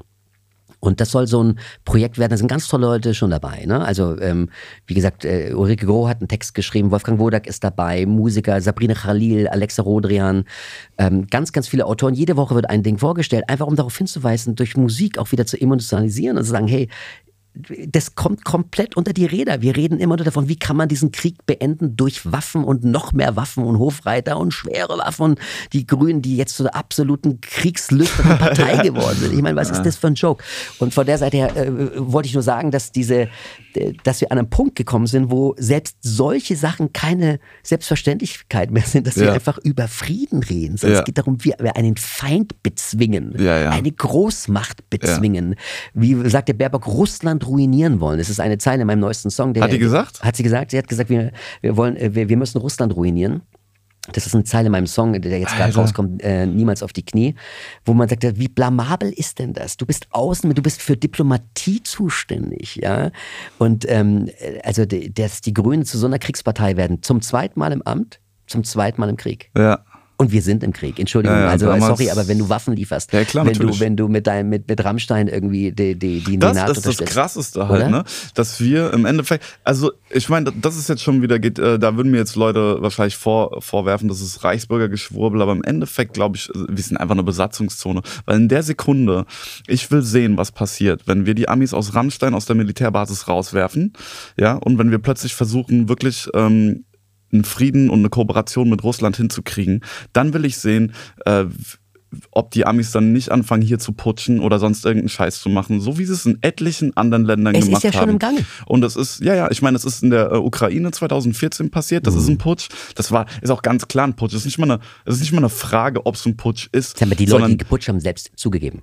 Ja, ich meine, die haben am Telefon das Telefonat, was da abgehört wurde, zwischen dieser US-Außenministerin, der, der ehemaligen diesem Mitarbeiterin, ja. US-Botschafter, Mhm. ja, dass sie äh, diesen Jasenjuk in der Übergangsregierung sehen wollen. Und zwei Wochen später, zack, ist er in der Mhm. Übergangsregierung. Einfach so, ey, die hat aber ganz schön viel das Gesetz der, keine Ahnung, der, der, ich weiß nicht, was die gemacht hat, die hat wahrscheinlich ziemlich viel meditiert und das Gesetz der positiven äh, Anziehung genutzt, um das äh, zu manifestieren. Keine Ahnung, wie sie es gemacht haben, aber auf jeden Fall, ich finde dieses ganze auch da wieder, es ist einfach immer so, es ist, Jetzt so es war zu offensichtlich, ne? Corona so off offensichtlich und zu Russland jetzt auch. Ich meine, Amerika hat ein Land nach dem anderen ins Mittelalter gebombt, ja. Alle haben Yes We Can gebrüllt, haben den Typen noch einen Friedensnobelpreis hinterhergeworfen, ja. Keiner hat irgendwie Burger boykottiert oder so, ja.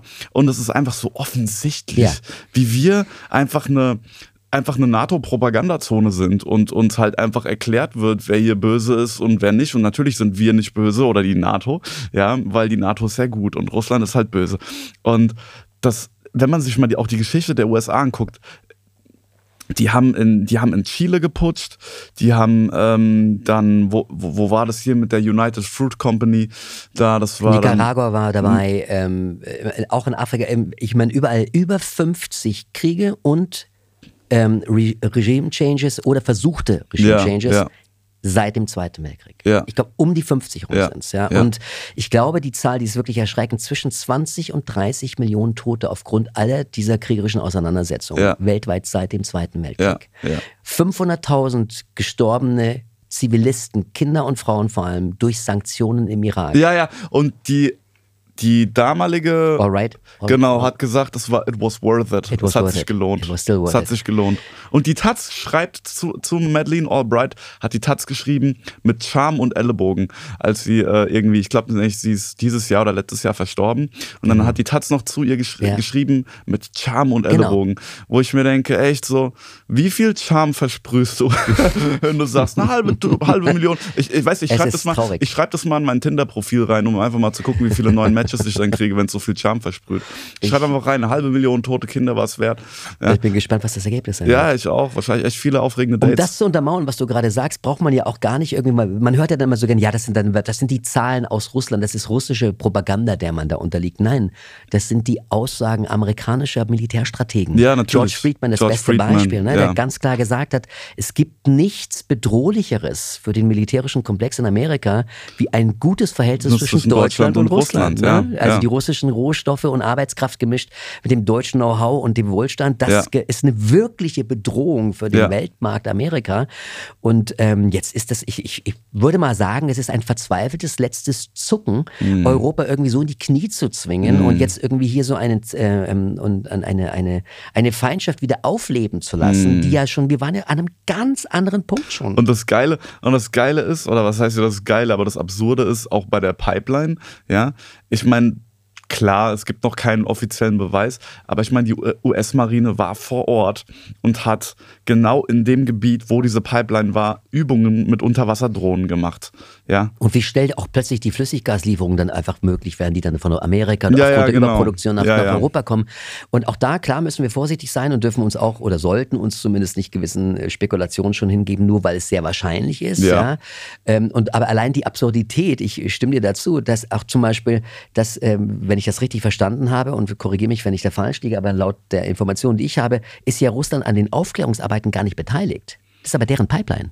Also wie absurd ist denn das? Wie kannst du dann jetzt, ähm, wenn du ein internationales äh, ähm, Aufklärungsgremium erstellst, um zu Ja, schauen, was klar. wie kannst du denn den ausladen, um den es eigentlich geht? Ja, ja. Es ist einfach, das ist, ne, es ist, also es weist schon sehr viel darauf hin, sagen wir mal Ja. so selbst, und das fand ich sehr spannend. Ich habe mit Leuten gerade vor kurzem gesprochen aus meinem Freundeskreis, aus meinem alten, früheren Freundeskreis, die bei Corona ganz woanders sind, Ja. bei denen ich dachte, bei denen bin ich auch im Thema Russland einfach hoffnungslos verloren. Ja. Die waren eher so, nee, also ich habe das Gefühl, also die Beweise sind schon eher erdrückend, was Amerika angeht. Da war Ja. ich dann doch überrascht und echt auch sehr hoffnungsvoll, dass ich Mhm. sage, okay, man darf nicht den Fehler machen, darauf zu schließen, nur weil wir bei Corona uns so dermaßen auseinanderbewegt haben, dass das jetzt für alle anderen Themen auch gilt. Das glaube ich nicht. Ich will daran auch nicht glauben. Mhm. Ja. Ich möchte die Leute zurückholen im Sinne, also, was heißt zurückholen? Wo soll ich sie schon hinholen? Was habe ich anzubieten? Naja, sag mal langfristig, wenn es zum nächsten Lockdown kommt, kann ich ihnen ein illegales Konzert anbieten. Da Ja. können sie tanzen. Ist wahrscheinlich spannender als die 25. Netflix-Serie zu sehen. Auf jeden Fall.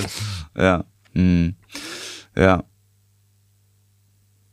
Ja, spannend, wo sich das alles hinentwickelt. Ne? Also ich glaube ja, auf eine gewisse Art und Weise hat man sich hier ein bisschen verzockt.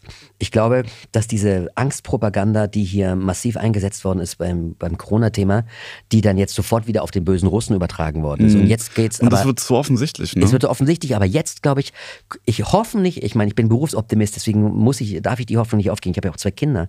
Ich glaube, durch diese Energiekrise, als dritte Krise in den letzten drei Jahren, mhm. von den großen Krisen, die jetzt uns mhm. Europäer betreffen. Wir mhm. dürfen wir nicht vergessen, es geht ja nicht nur um uns. Andere Länder haben ganz andere Probleme. Seit sehr, sehr langer Zeit, die hat Corona gar nicht interessiert. Ja, ja, ne? Also ja. Äh, wir sehen es ja schon immer sehr auch aus dem europäischen Blickwinkel, ja, aus klar. dem deutschen. Aber ich glaube, bei der Energiekrise haben sie sich verzockt, weil wenn du den Deutschen an den Geldbeutel gehst, dann wacht er doch ein bisschen äh, nochmal anders auf. Habe ich das Gefühl? Ich hoffe. Glaubst ich hoffe. nicht? Mhm.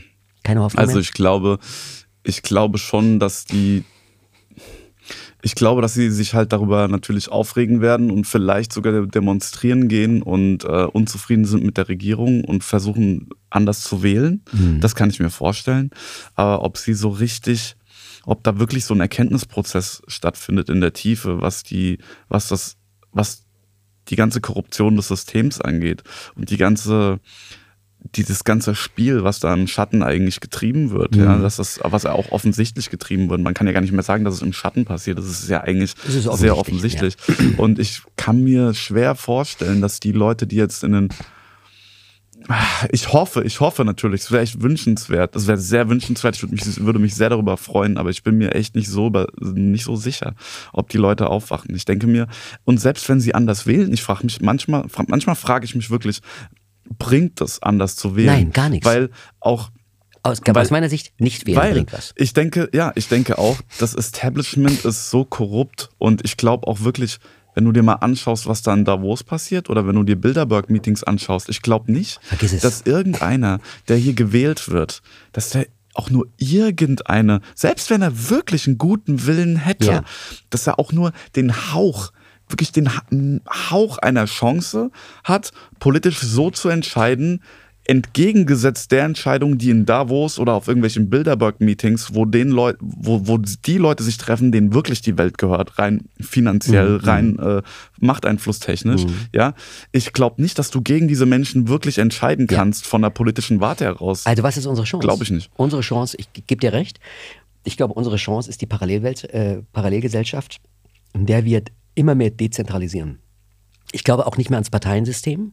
Ich glaube, ähm, man sieht an allen Parteien, die da sind, dass du, dass sich das überlebt hat. Demokratie hat, also Wahlen alle vier Jahre und ein Fraktionszwang entsprechen erstmal nicht einem grunddemokratischen Verständnis. Ja. Weil äh, wenn man zumindest wie in der Schweiz es wagen würde, bei großen Entscheidungen, genau, das Volk zu befragen und vor allem auch gut zu informieren. Du brauchst sie ja jetzt nicht befragen über, ob wir Impfung brauchen oder nicht, wenn sie vorher nicht informiert worden sind aus allen Richtungen. Also Grundvoraussetzungen für, für Volksentscheide sind Informationen von allen Seiten. Und die Voraussetzung, dass ich sage, ein, ich, ich betrachte meinen Bürger erstmal als mündig.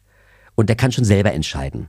Und ich muss auch damit leben, dass vielleicht eine Entscheidung dabei rauskommt, die nicht meine ist. Weil wir einfach uns darauf geeinigt haben, ja. dass wir sagen, so funktioniert für uns Demokratie. Ich habe gerade mit einer Schweizer Biologin gesprochen, die eins dieser Wohnzimmerkonzerte veranstaltet hat, die klipp und klar sagte, wir werden ganz anders gefragt. Also, und das Entspannende an, an, der, an dem Beispiel, und da ist auch nicht alles golden, aber was ich toll fand, ist, dass gewisse Vorschläge kamen, und du wusstest nicht von welcher Partei. Mm. Und das war jetzt zum Beispiel eine Sache, die ich jetzt gerade mit, ähm, mit, mit ein paar Leuten bespreche, unter anderem mit Paul Brandenburg wollen wir nicht schauen, ob wir eine Diskussionsrunde etablieren, wo wir sagen, es werden von nicht bekannten Gesichtern konkrete Vorschläge zu, zu, zu, ähm, zur Problemlösung vorgestellt und du weißt nicht, bis zum Ende der Sendung kommt der Vorschlag von einem AfD-Abgeordneten ja. oder vom SPD-Mann. Ja. Weil wie oft würdest du dich vielleicht dabei ertappen und sagen, Mann, hätte ich jetzt nicht gedacht, dass ich diesem Vorschlag zustimme. Ja, ich hätte sofort Nein gesagt, nur weil er von der AfD ja, kommt. Ja, klar, natürlich. Ne? Oder mhm. anderen von der Linken oder mhm. wie auch immer. Dass man sagt, aber wie schärfe ich denn ein demokratisches Verständnis und eine Medienkompetenz? Einfach nur dadurch, indem ich ihm wirklich alles anbiete und jeder soll selbst entscheiden. Mhm. Und dann auch argumentieren, warum er so und so mhm. entscheidet. Deswegen glaube ich nicht mehr an das Parteiensystem. Ich glaube sogar, dass es als Übergang ganz viele Nichtwähler braucht. Ich würde dafür kämpfen, zu sagen, die Nichtwählerstimme, die hingeht zur Wahlurne und durchkreuzt und sagt, bin mit nichts einverstanden, muss zu einer Stimme werden. Mhm. Und ab einer gewissen Unterprozentzahl ist eine Wahl nicht gültig. Also wenn ich jetzt bei einer Bundestagswahl nur noch 40 Prozent abgegebene gültige Stimmen habe, dann habe ich ein Demokratieproblem. Hm. Und daran muss ich ran. Ja. So, und irgendwann wird es, wenn es so wenig Leute sein, wenn man sich für diesen Weg entscheidet, vielleicht so neue demokratische Strukturen zu erstellen, dass man an den Punkt kommt, wo man sagt, naja, also wenn ich nicht mehr Teil dieser Gesellschaft bin, die von öffentlicher Politik in irgendeiner Form geformt wird, dann habe ich halt einen dezentralisiertes, äh, pa, pa, äh, eine dezentralisierte pa Parallelgesellschaft. Ja? Ja. Und ich glaube, darauf wird es hinlaufen. Ich glaube, wir, wir brauchen als Übergang, ich bin ein großer Fan der Anarchie im Sinne von herrschaftsfrei, nicht im Sinne von regelfrei. Und ich glaube, dass kleine Strukturen wie Familien oder kleine Bezirke oder kleine Dörfer oft gut klarkommen. Ja, glaube ich auch. Gut, was man dann mit so Städten wie Berlin macht, ist dann immer noch ein bisschen. Äh, Auch da Zentren. ja, ja, genau. Man ne? könnte auch Die- da Zentren schaffen, das Ja. stimmt, ja. Aber ähm, ich glaube sowieso, ganz ehrlich, ich glaube eh nicht, dass wir, also für mich ist das hier keine Demokratie, wo wir sind. Das ist für mich eine Oligarchie. Also die. Hm. Das hat, äh, das hat Lafontaine schon gesagt, äh, 2013 bei dem, dem, dem Liebling des Mainstreams, des Anarcho-Mainstreams, wenn es sowas gibt, bei Thilo Jung. Ja. Und Thilo Jung in der Sendung, wir haben keine Demokratie. Ja, es ist, also es ist eine Oligarchie und eine Oligarchie ist ja die Herrschaft von wenigen. Und das ist genau das, was passiert, kannst Und du es nicht ist das erzählen. Kapital und eben nicht die gewählte Person. Ja, ne? ja, eben. Und deswegen, also, äh, wenn ich dann diese, diesen, diesen Fuzzi da sehe, wie der in der Tagesschau sagt, ja, also, äh, wer unsere Demokratie äh, in irgendeiner verfassungsschutzrelevanten äh, Form delegitimiert, der kommt halt auf die Beobachtungsliste. Mhm. Da denke ich mir, ey, Bro, welche Demokratie, von welcher redest du denn da? Was, was gibt's denn da zu delegitimieren? Legitimier das doch erstmal. Versuch du erstmal, äh, du Honk, versuch das erstmal zu legitimieren. Ja, Mhm. und dann äh, kann ich das vielleicht ernst nehmen, aber es ist ja noch nicht mal legitimiert worden. Also, es wird halt verkauft, als wäre es so, aber es Genau. ist doch, so, wenn, wenn, du, wenn du mal anguckst, was in den letzten Jahren passiert ist, wer hat, wer, wer den du kennst, hat das, hat, hat dafür gestimmt? Niemand. Keiner hat für einen Lockdown gestimmt. Keiner hat für, äh, dafür gestimmt, dass irgendwie ähm, Pfizer irgendwie SPD, die SPD mitfinanzieren darf. Keiner hat dafür gestimmt. Keiner hat dafür gestimmt, dass äh, wir Waffen in die Ukraine schicken. Keiner hat dafür gestimmt, dass wir die Kriegs... Äh, so, ich kenne keinen. Ja, die Leute, die sogar für die Partei gestimmt Selbst haben. die ha- hätten das, wenn, wenn man denen die Wahl gegeben hätte, hätten Ja. die das nie, hätten die nie gesagt, dass die das machen sollen. ich glaube schon, dass einige Leute die Grünen gewählt haben, weil sie auf ihren Wahlplakaten hatten, keine Waffen in Krisengebieten. Kaum sind sie an der Macht, passiert das Gegenteil. Letztes Jahr. Also was für ein Betrug, ja, genau, Plakat davon rede ich. Also Jahr. was für, was für ein Betrug am Wähler. Und Ja. zwar offensichtlicher Betrug am Wähler. Deswegen glaube ich, wir müssen einfach, ähm, und dafür sind die Deutschen nicht prädestiniert, würde ich jetzt mal sagen, wenn man von den Deutschen reden kann, was Mhm. immer schwierig ist. Und ich bin auch gar kein Freund von diesen Verallgemeinerungen, aber ich mache es jetzt trotzdem mal. Dann glaube ich, das ist nicht unbedingt ähm, das Land, wo man einen anarchischen Übergangsprozess ohne Parteien leicht verkaufen kann. Vor allem Mhm. jetzt nicht, wo alle ja Führung suchen. Alle suchen ja, führt uns aus der Krise und, und, und, und, und, wählen dann ihren eigenen Schlecht am Endeffekt. Das Die ist ja, Leute müssen, ach Mann, ey, das ist so gut, dass du das gerade sagst, weil ich äh, habe gerade irgendwie seit paar Wochen diese, diese Fantasie, so einen spirituellen YouTube-Kanal nochmal nebenbei zu dem Comedy-Kanal zu machen. Okay. Ähm, weil ich mir genau das gedacht habe, dass die Leute, Leute brauchen Führung, jeder Mensch braucht irgendwie Führung. Und ich habe tatsächlich, seitdem ich ähm, einfach irgendwie immer mehr eine gestärkte Verbindung zu Gott habe, merke ich, habe ich einfach eine, eine andere Führung. Und die ist sehr viel schlauer als ich. Mhm. Und die führt mich an zu Sachen und die bewahrt mich aber auch vor Sachen, ähm, die ich niemals aus eigener Kraft hätte erwirken oder vermeiden können. Sondern das sind einfach Sachen, wo ich merke, okay, ich habe ange ich hab angefangen zu vertrauen und ich habe angefangen immer mehr hier und da, nicht komplett. Ich bin jetzt keiner, der so krass ist, dass er es schafft, komplett Kontrolle abzugeben. Ja. Dafür bin ich noch, weiß Gott, nicht erleuchtet genug. Aber äh, ich merke, es gibt einfach Bereiche, wo ich einfach um Hilfe bitte und ich gebe das wirklich ab und ich manch nicht oft gelingt es mir, aber wenn es mir gelingt, dass ich wirklich in Vertrauen komme und manchmal auch in Bereichen, manchmal auch in Bereichen, wo ich noch nicht so ganz vertraue, kriege ich dann plötzlich einen Vertrauensvorschuss zurück in Form von einer, von von irgendeiner Fügung, die passiert, wo ich einfach nur sagen kann, oh shit, danke. Danke, richtig cool, richtig cool. aber ein Zeichen auch dafür, dass du eben auch wieder diesen Kontakt zu diesem Instinkt und zu diesem, äh, nenn's spirituell, nenn's äh, Gottesnähe, was auch immer das sein mag. Jeder darf da seine eigenen, Genau. äh, ne, seine eigenen Sachen für finden, wie er es benennt.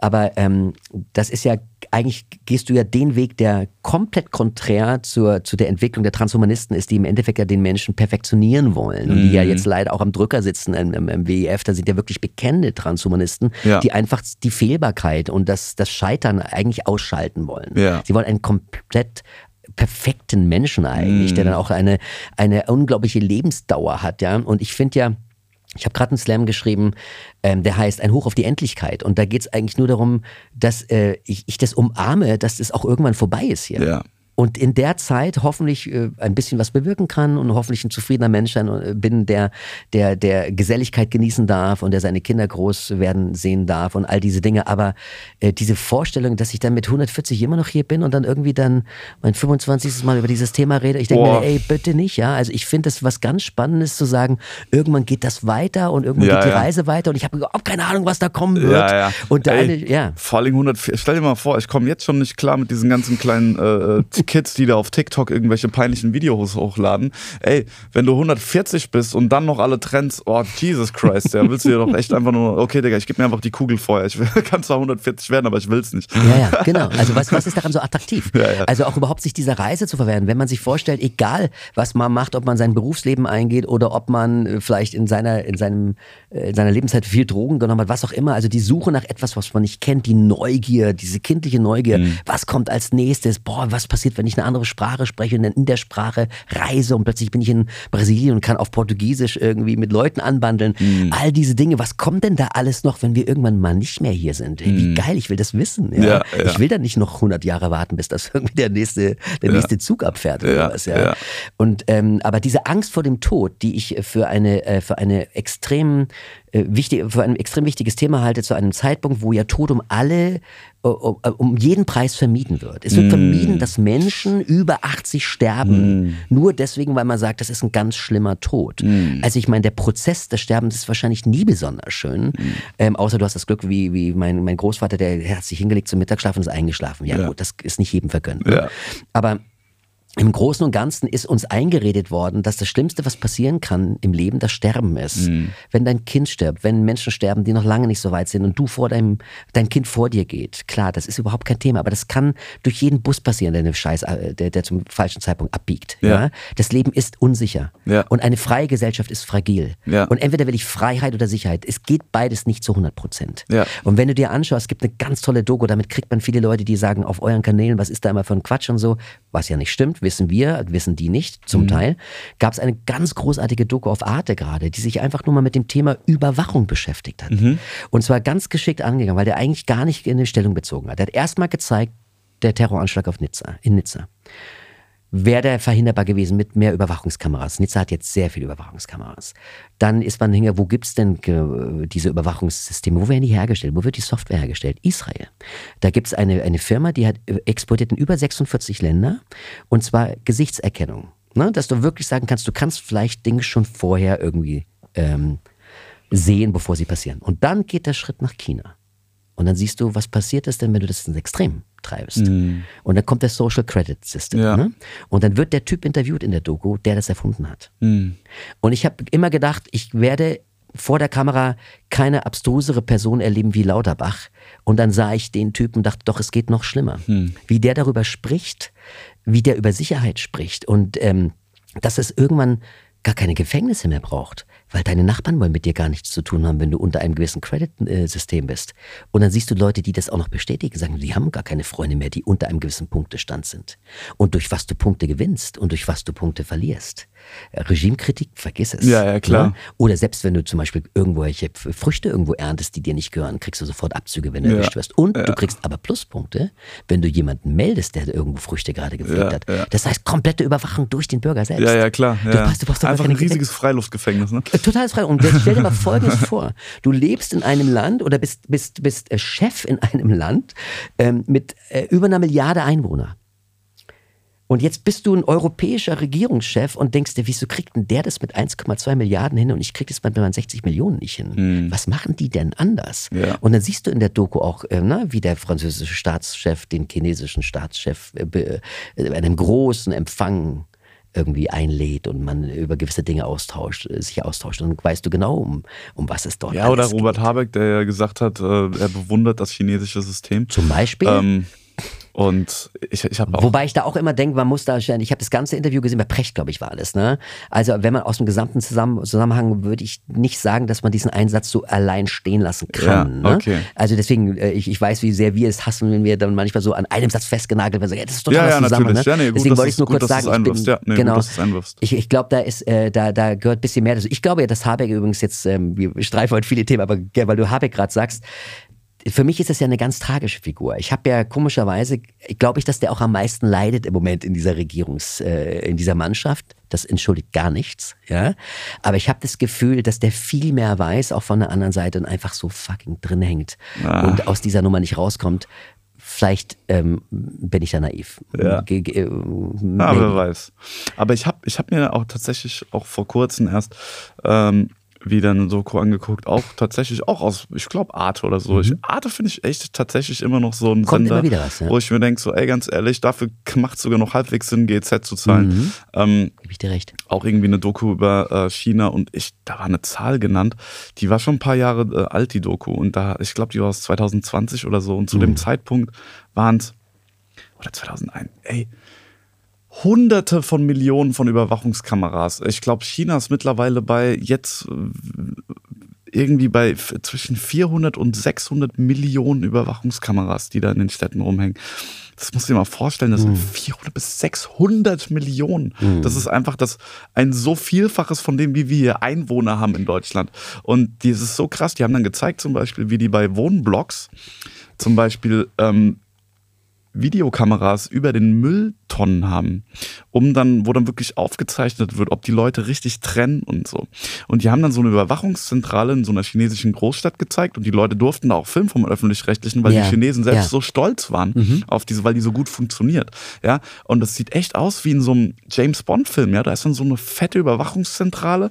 Ja, da sind so total viele Tische und Mitarbeiter. Das sieht echt und dann so einen riesigen Bildschirm. Es sieht wirklich aus wie in diesen Filmen. Ja. Und was halt krass ist, die haben halt diese Kameras und diese Kameras funktionieren auch nach Algorithmen. Also die können zum Beispiel erkennen, ob jetzt ein Bauarbeiter auf einer Baustelle gerade seinen Helm nicht trägt, dann wird zack, wird der, wird diese Szene sofort auf einen der Bildschirme gezeigt und äh, die können dann per App sofort den nächsten Gesetzeshüter, der in der Nähe ist, zu diesem Bauarbeiter schicken. Und da der. Bauarbeiter selber, ja, weil die auch alle verpflichtet sind, ein Smartphone zu haben, sehen die auch sofort, wer ist dieser Bauarbeiter, äh, weil der ja auch diese, diese, diese App installiert hat, die wahrscheinlich installiert sein muss. Mhm. Und dann können die sofort da einen zu, zu diesem Kerl sofort jemanden hin navigieren, der da hingeht. Ey, und jetzt denk, ich sag dir, und in 10 Jahren, 15 Jahren oder vielleicht schon schneller, wird da wahrscheinlich gar kein, gar kein Mensch mehr hingehen, um den zu sanktionieren, sondern wird wahrscheinlich einfach ein Roboter Naja, hingehen klar, und den na klar, das anbrüllen. ist ja alles in, ist ja alles in Arbeit. ja. Und das sind ja wirklich keine Geschichten. Was du jetzt gerade beschreibst, sind ja keine Sachen, die mal irgendwann sein werden. Das ist Die ja jetzt schon, das ist ja jetzt schon, das ist jetzt ist schon. jetzt schon installiert. Und dann siehst du, wenn du jetzt einen Schritt weiter gehst, ähm, und äh, ich bin mir sicher, da bist du, bist du bestens informiert, wenn du dann siehst, wie auch, ähm, ich sag jetzt mal, die chinesische Idee Teil des WEFs geworden ist. Ne? Also was funktioniert, was funktioniert nicht und der WEF wieder mit der WHO zusammen, dann siehst du schon, dass diese Unabhängigkeit, die eigentlich, eigentlich mal gegeben war durch die Finanzierung der Staaten, natürlich nicht mehr gegeben ist, wenn du 80 Prozent jetzt privat finanzierst, dieser ganzen Ja. Sachen hast. Früher war es ja genau umgekehrt. Ja. 20 Prozent privat, 80 Prozent aus den Staatengebilde und mittlerweile ist es genau umgekehrt. Und ähm, man braucht eigentlich wirklich nur eins und eins zusammenzuzählen. Und ich glaube, ähm, wir, man muss einfach ein, ein Modell entwickeln, wo man sagt, das ist kein attraktives Leben. Und ja, eine freie Gesellschaft ist immer fragil und ist nie vor Irren sicher.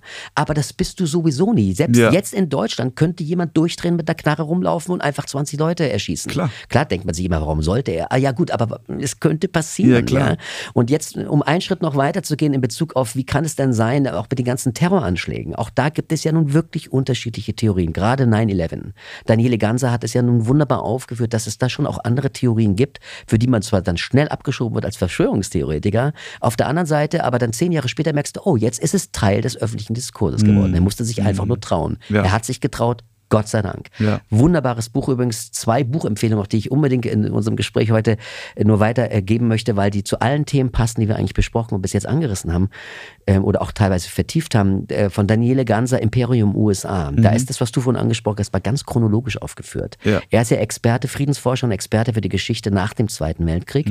Er ist aber zurückgegangen zu der Entstehung Amerikas bis heute und hat aber ganz explizit dann nochmal alles von 45 bis 2015, 16 auseinandergenommen. Einfach, was passierte. Jeder einzelne Putsch wurde genau nochmal beschrieben. Was ist hundertprozentig sicher? Wo ist man noch am Spekulieren? JFK, alles ist Teil dieses Buches. Super, sollte Standardwerk an den Schulen werden. Ist ein Ja. großartiges Buch. Ja. Das zweite ist, äh, heißt Gegen Wahlen von einem holländischen äh, Autor schon vor, glaube ich, sechs, sieben Jahren geschrieben, wo es eigentlich darum geht, dass dieses aleatorische System, das Losverfahren, eigentlich das demokratischste ist, wo du sagst, du hast ein Parlament, da sitzen 500 Leute und das ist der absolute Durchschnitt der Gesellschaft. Da ist alles dabei, Frauen, Männer, äh, Schwule, äh, Studenten, Handwerker, alles ist abgebildet.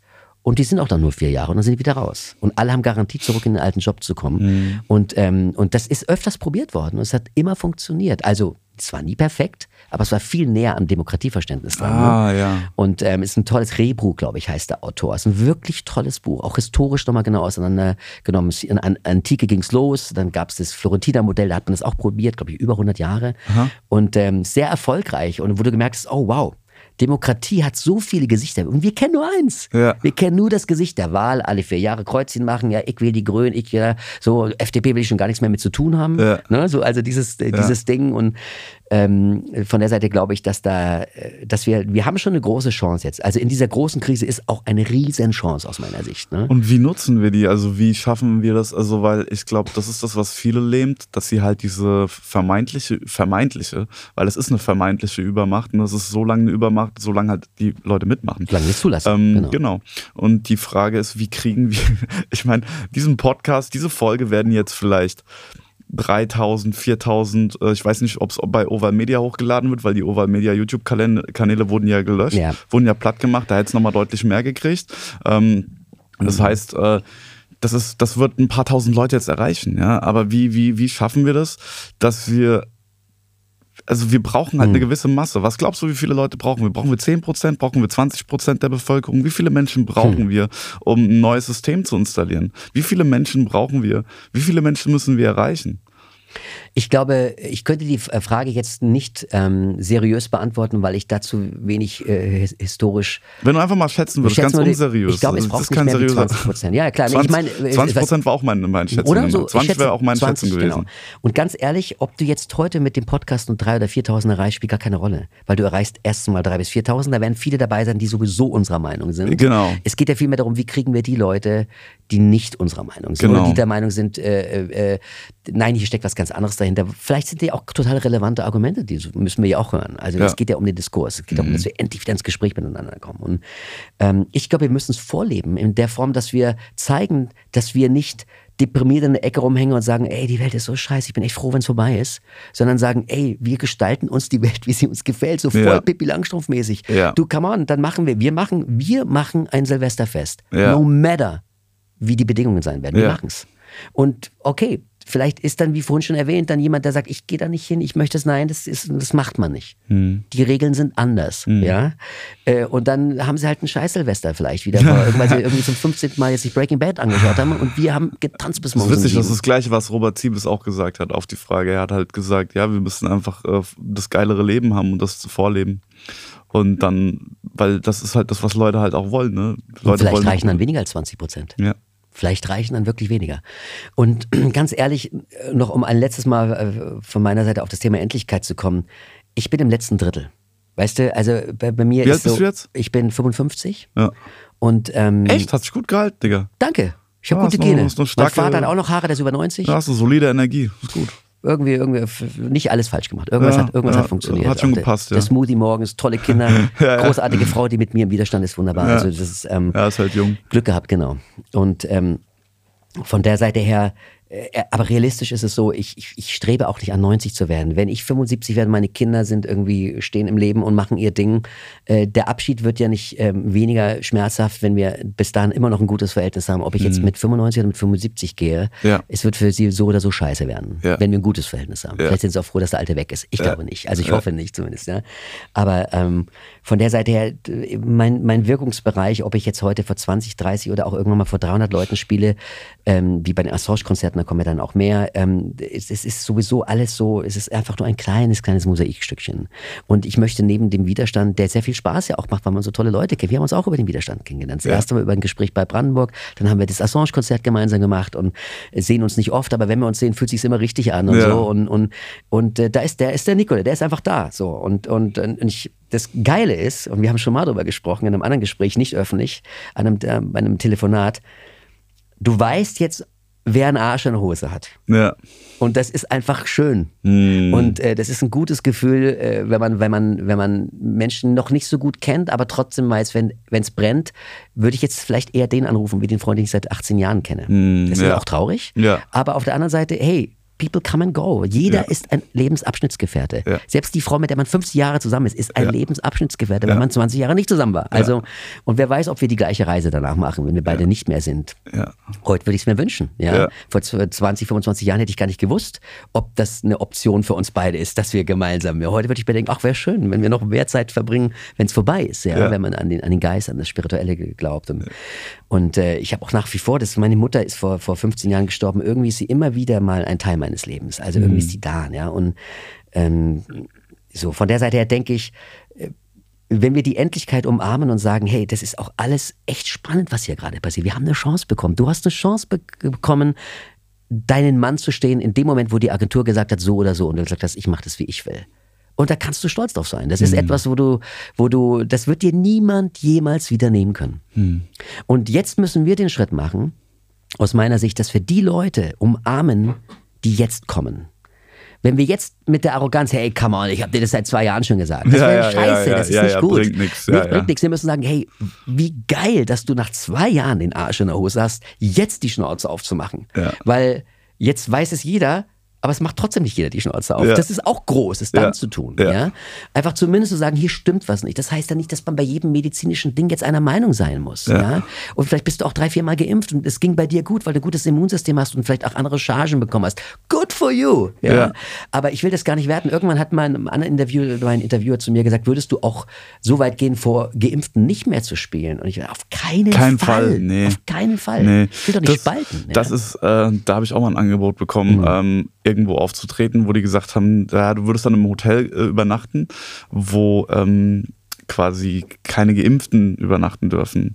Da habe ich gesagt so, no way. nee, mache ich nicht. Ja. Bin ich raus. Super, good for you. Das ist einfach nicht geil. Ich meine, meine Freundin ist dreifach geimpft, ja. Mhm. Und ich würde es mir anders wünschen. Ich würde mhm. mir wünschen, dass sie es nicht ist. Mhm. Aber nicht, weil ich da irgendwie eine Agenda hinter habe, sondern einfach, weil ich nur einfach nur hoffe, dass sie trotzdem gesund bleibt, genau. ja. Genau. Das ist alles so. Ähm, Einfach weil ich glaube, dass das dass diese Plörre scheiße für den mhm. Körper ist. Mhm. Glaube ich fest dran. Yeah. Und ähm, ich wünsche trotzdem, dass es die Leute, die sich reingejagt haben, dass sie trotzdem gesund bleiben. Und ähm, ja, also. Genauso ist es. Das ich ist halt einfach. Mhm. Es ist ja, es ist halt der gleiche, es ist der gleiche, im Endeffekt ist es die gleiche, das ist nur die Kehrseite der Medaille, wenn du jetzt sagst, du willst, du willst geimpft aus. Das ist der, Absolut. so ein Mindfuck. Das gebe, so ich dir, gebe ich dir total recht. Und, und ähm, deswegen muss ich ganz ehrlich sagen, es, es, gibt so viel großartiges Material mittlerweile über die Situation der letzten zwei Jahre. Wirklich ja. tolle Dokus, auch hochwertig gedreht. Robert Ziebes hat ja auch eine gemacht. Ne? Mhm. Sehr, sehr schönes, wirklich tolles Material. Ich im Moment bin an dem Punkt, äh, wo ich mir wünschen würde, dass diese aufrechten Kämpfer, die viel einstecken mussten. Robert gehört wirklich zu denen. Wir haben Oval Media erwähnt beim letzten Assange-Konzert mhm. als ein Beispiel dafür, wie eine so wirklich äh, ähm, aufrichtige Produktionsfirma, die so viel großartige Sachen schon gemacht haben vor Corona, ja, äh, wie, wie, wie das so jemandem passieren kann äh, oder so, so einer Institution passieren kann oder, oder eben speziell Robert passieren kann. Gar kein Thema. Trotzdem wünsche ich mir, dass wir es gibt ein paar Leute, die sehr extrem werden in dem, was den Geimpften alles passieren wird noch. Nach dem mhm. Motto, wenn du hast Glück gehabt, dass dir bis jetzt noch nichts passiert ist, mhm. aber du wirst die nächsten fünf Jahre nicht überleben, so ungefähr. Mhm, ja, diese Negativität ist natürlich auch. Und ganz ehrlich, ein so ein Beitrag in einem großartigen dokumentarischen Werk ja. verhindert es, dass ich dieses Ding weiterleiten kann. Ja.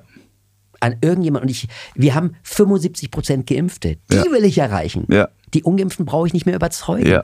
Ich möchte jeden Geimpften bitten, nochmal zu überlegen, ob die vierte, fünfte wirklich sein muss. Mm. Und wie nonchalant dann Lauterbach bei einer Pressekonferenz davon spricht, dass man sogar manche Risikogruppen schon sieben, acht Mal geimpft hat. Mm. Ich denke, ey, du bist crazy. Wirklich, ja. Und ähm, von der Seite her, wenn jetzt jemand nach dem dritten Mal sagt, und Rudolf sagte das mal so schön, er sagte, dreimal ist besser als äh, äh viermal. Zweimal ist besser als dreimal. Also ja. steig einfach irgendwann aus, ja. wenn du merkst, es, es bringt ja eh nichts. Ich habe Freunde, die haben selbst geimpft ja, Ärzte, die heute mittlerweile sagen, es bringt nichts. Ja. Es hat nichts gebracht. Mhm. Die glauben auch nicht an die Gefährlichkeit der Impfung in der mhm. Form. Und auch das muss man sich anhören. Das sind Ärzte, die sind de facto medizinisch mehr im Thema, als ich es bin. Ja. Trotzdem bin ich überzeugt davon, dass es unglaublich viele Mediziner gibt, die so der ganzen Geschichte vertrauen, dass sie wesentlich weniger wissen, wie viele Nicht-Mediziner, die sie sehr viel gelesen tatsächlich, haben. Tatsächlich, weil sie sich viel mehr, viel mehr rein äh, äh informieren Absolut. halt. Ne? Es gab tatsächlich so eine, ähm, ich weiß nicht, welche Universität es war eine Studie der Universität, irgend so eine Elite-Uni, mhm. weißt du, so eine, eins der großen drei Namen, die man kennt. Mhm. So, was gibt's noch für welche? Es gibt die ganz, was sind diese ganz bekannten Elite-Unis? Was? Meinst du jetzt Harvard? In, äh, ich glaube, es war eine Harvard-Studie. Stanford? Ja, ich glaube, es war eine Harvard-Studie. Mhm.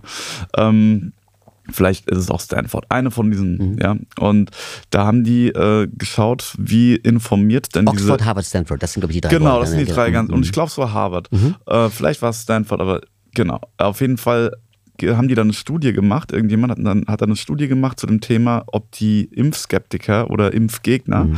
äh, wie die ja. denn informiert sind. Und dann kam raus, dass die halt deutlich besser informiert sind als der Durchschnitt. Und zwar wirklich deutlich. Und zwar nicht einseitig informiert, sondern tatsächlich, ich weiß nicht genau, wie sie es ermittelt haben, vielleicht mhm. durch Fragebögen und allen möglichen, alle möglichen Verfahren, das weiß ich jetzt nicht. Auf jeden Fall kam halt raus, dass der dass diese Skeptiker ja, viel, ja. viel krasser informiert sind, was halt Studien angeht, was äh, Impfnebenwirkungen mhm. angeht, was auch die Zahl angeht, was halt, also dass das nicht, dass es auch wirklich fundierte Zahlen sind, die die dann da äußern. Also dass diese Leute eigentlich sehr viel tiefer im Thema drin sind, als man denen ich glaub, zutrauen auch, würde. Aber eher aus eigener Erfahrung, ich habe das auch gelesen. Ja. Ich bin bei Studien immer sehr vorsichtig, weil du kannst Studien so massiv manipulieren und das tun bestimmt das beide stimmt, Seiten. Du willst einen stimmt, Punkt machen, du hast eine stimmt. Agenda. Ich finde immer spannende Daten, die dann später sagen, okay, wie war es in Retrospekt? Ja. Und in Retrospekt wissen wir durch eine Duisburger Uni, dass wir 2020 eine Untersterblichkeit hatten. Ja. Dann sagen die, die, die, die deutschen Maßnahmenbefürworter, ja, wir hatten ja auch Maßnahmen. Sagst du, ja, aber die gab es auch in Ländern ohne Maßnahmen. Ja. Florida im Vergleich zu Kalifornien, South Dakota, North Dakota, ja. Schweden und so weiter. So. Die Daten finde ich immer dann besonders spannend, wenn man sogar weiß, dass, ähm, na, du, also wie viele Lebensjahre sind verloren gegangen durch die Maßnahmen und durch durch Corona. Ja. Das ist ein Zehnfaches. Ja. Und das sind offizielle Daten. Ne? Das ja. sind jetzt nicht, wo man sagt, äh, bei Studien finde ich es immer gefährlich. Was meinst du damit, Lebensjahre verloren? Also, gegangen? wenn du sagst zum Beispiel, ähm, wenn ein 81-jähriger Mensch an Corona stirbt, mhm. der äh, vielleicht hätte 82 werden können, dann mhm. hat man ein Lebensjahr verloren. Ja, okay. Aber wenn ein ein, äh, jemand an den Maßnahmen stirbt mit 25, der hätte 60 werden können. In Afrika zum Beispiel. Okay, ja, ja, ja. Dann weiß man, es sind wesentlich mehr Lebensjahre dabei. Das war ja genau das, was ich auch quasi ja. in diesem Video gesagt habe, genau. ne? dass die Maßnahmen mehr Leute äh, auf dem Gewissen haben als, die, als das Virus selbst. Genau. Und, Und, genau das, das, wurde mir dann äh, ausgelegt als eine Verbreitung von Falschinformationen. Dann haben die Leute, wie gesagt, das hast du ja vorhin schon belegt, sehr, sehr trefflich, dann haben die Leute ihre eigenen Quellen nicht gelesen. Das ist so krass. Das ist krass. Und es ist ja mittlerweile immer noch so weltweit, dass in den westlichen Industrieländern die Lebenserwartung und das, der, der Durchschnitt der Menschen, die an Corona sterben, derselbe ist. Das heißt, Menschen sterben zu einem Zeitpunkt, zu dem sie sterben. Der eine stirbt am Herzinfarkt, ja. jemand an Corona, früher hat man es Infektion genannt Grippe. Oder, oder Grippe. So, also das heißt, wenn wir jetzt eine Situation hätten, dass weltweit die 40-Jährigen sterben an einem Virus, dann haben wir eine wirkliche Situation, die ein, ein, eine gesamtmedizinische Betrachtung verändert. Mhm. Haben wir aber nicht. Ja. Und das sind die offiziellen Zahlen ja. von RKI, von Paul Ehrlich und all diesen Instituten, denen ja die Leute ähm, auch berechtigt für viele Jahre geglaubt haben. Ich kenne ja. selber Leute, die im RKI arbeiten und äh, ich glaube, so wurde gerade letztens auch mal wieder gesagt, da gibt es ganz tolle Leute, die da arbeiten. Mhm. Aber das sind halt nicht die Entscheidungsträger und nicht die, die an, an, auf der Pressekonferenz sitzen, mhm. oder? Und von der Seite her äh, ist es ja mittlerweile relativ offensichtlich geworden. Und trotzdem glaube ich, dass es ganz besonders wichtig ist, dass wir, naja, einfach zur Versöhnung beitragen. Ne? Und ich glaube, das passiert am besten dadurch, indem wir immer in alle Richtungen offen bleiben. Sehr schön. was hast du für Pläne? Was, ist, was, machst du, was, was machst du das nächste halbe Jahr? Wie ist dein nächstes halbe, halbe Jahr verplant? Mein nächstes halbes Jahr. Ja, jetzt erstmal Comedy-Solo aufnehmen, mein Special produzieren in München, das ist der Plan. ähm, dann äh, bin ich im Januar bin ich tatsächlich die Nordlichter angucken in Nordfinnland. Ach schön. Ähm, genau, und jetzt bin ich gerade noch nach wie vor auf einer Location-Suche in Berlin, wo ich Open Mics machen kann, regelmäßig. Regelmäßig. Genau, regelmäßig. Am besten vielleicht ein bisschen zentral auch, ja, damit ich da viele Leute hinkriege, die mich gar nicht kennen. Wie groß soll der Raum sein? Ja, 70 bis ab 70 Leute wäre cool oder ab 60. Ab so 70 bis 120. Ab 60 würde reichen. Okay. Ja, also Und wie, was heißt regelmäßig bei dir? Also wie oft? Dreimal die Woche wäre schon geil, wenn das ging. Dreimal die Woche? Ja. Oh, wow. Ja, ja, also ich meine, das sind ja die meisten Open Mics, äh, sind ja in irgendwelchen kleinen Clubs oder in irgendwelchen Läden oder Bars auch und die machen dann da teilweise sechs, sieben Shows die Woche. Mhm. Und ich bräuchte auch was, wo ich wirklich dreimal die Woche einfach Open Mics testen kann, weil nach wie vor gibt es einfach keine Testbühne Klar. in Berlin, wo ich auftreten darf. Und ähm, ja, das, das bin ich nach wie vor am Suchen, genau. Das Dann. heißt, im Endeffekt müsste es aber ein Laden sein, der eigentlich nur das macht, weil mit dreimal Open Mics äh, bleibt da nicht sehr viel Platz für andere Dinge oder äh, also ein Laden, der vielleicht bis jetzt noch gar nichts gemacht hat live und sagt, das macht Vielleicht, genau, dass ja, wir ja. sagen, ey, wir probieren das mal aus, Hauptsache sie haben halt die Räumlichkeit, dass ich das machen kann. Ja, ja, super. Genau, und das ist gerade mein Projekt, woran ich an arbeiten bin, dann wie gesagt noch dieser, äh, ich gucke mal, ob ich das jetzt, wie ich das mache, aber ich glaube, dieser spirituelle YouTube-Kanal, das äh, ruft mich.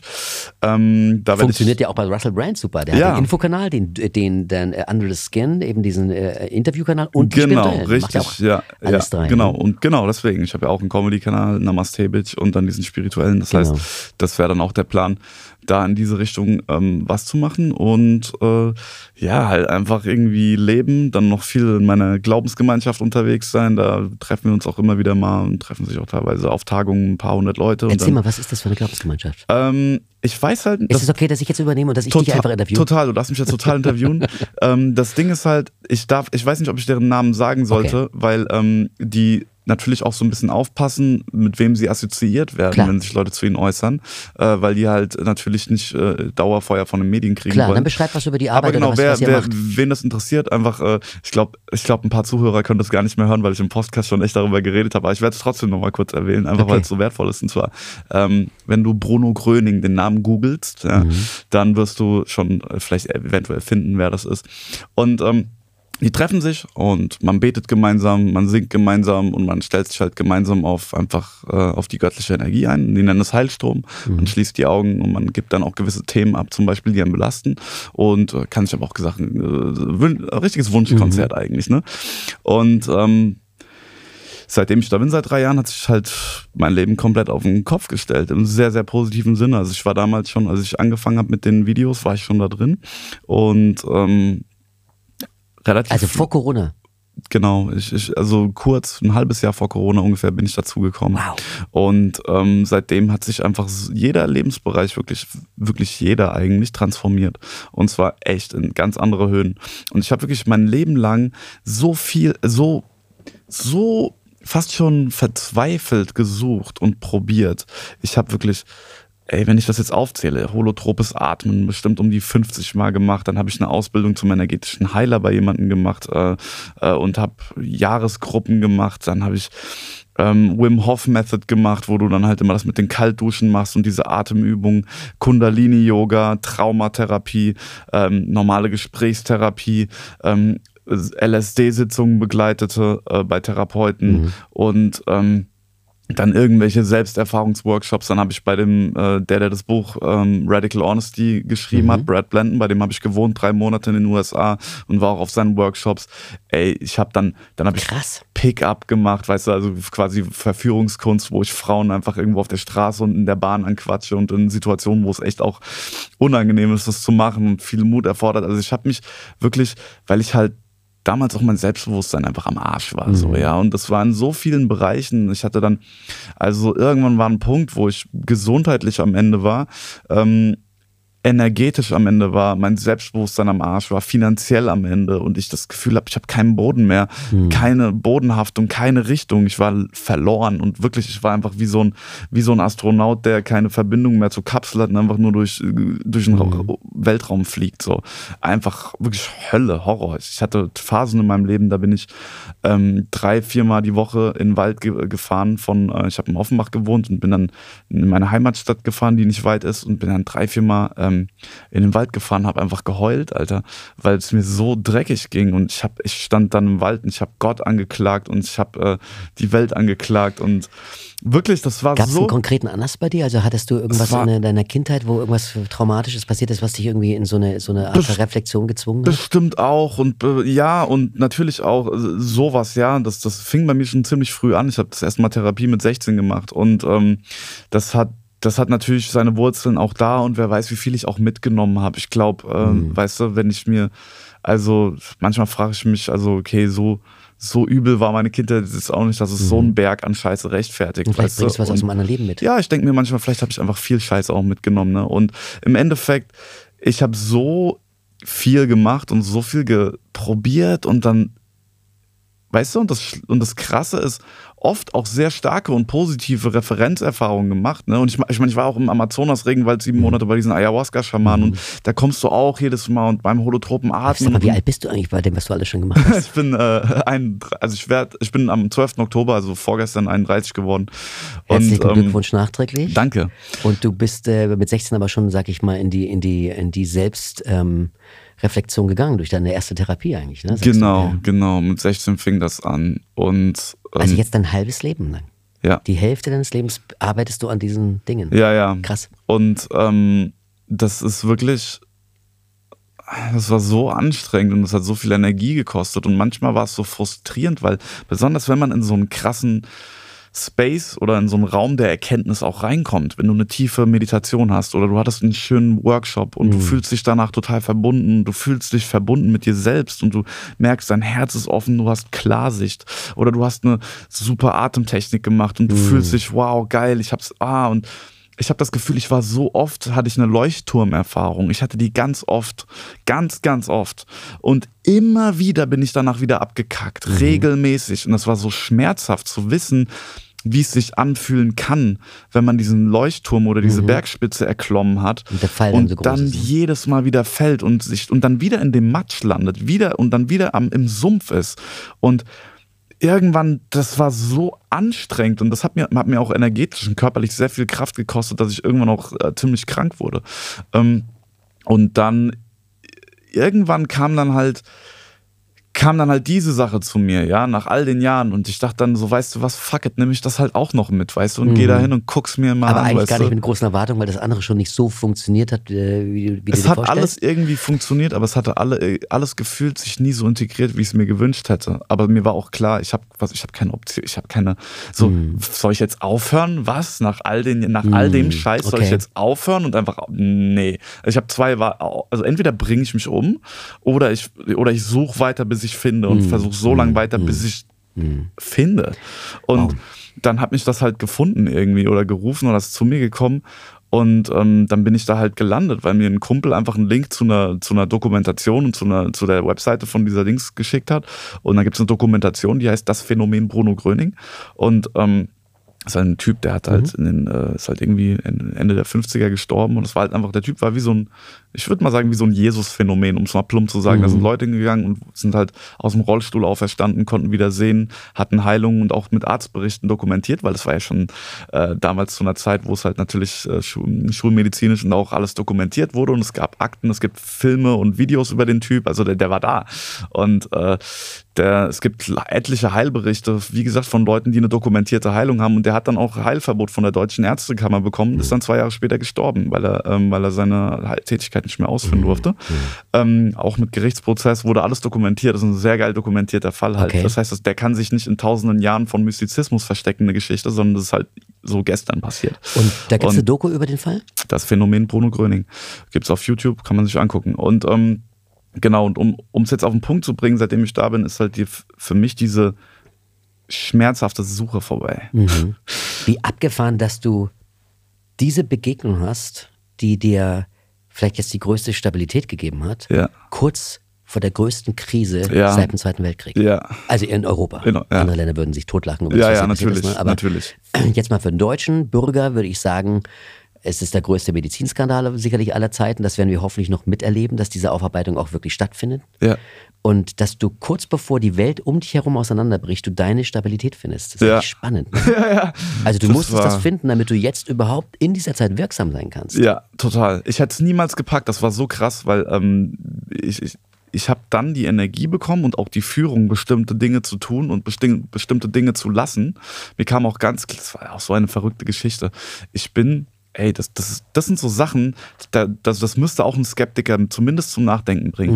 Das sind so Sachen, ich war auf dem Weg zu einer Comedy-Show und ähm, hatte noch eine Stunde mehr Zeit. Also irgendwie war ich früher da, was eigentlich ungewöhnlich ist, weil ich nie früher einfach da hingehe, weil was soll ich da? Und äh, es war nun Open Mic, sieben, acht Minuten, weißt du, also komplett entspannt. Und ich laufe dahin, da, da war ich schon zu der Zeit da in dieser Glaubensgemeinschaft. Und, aber ich wäre sonst nie in Kirchen gegangen oder so. Und auf jeden Fall auf dem Weg zur Comedy-Show laufe ich an der Kirche vorbei.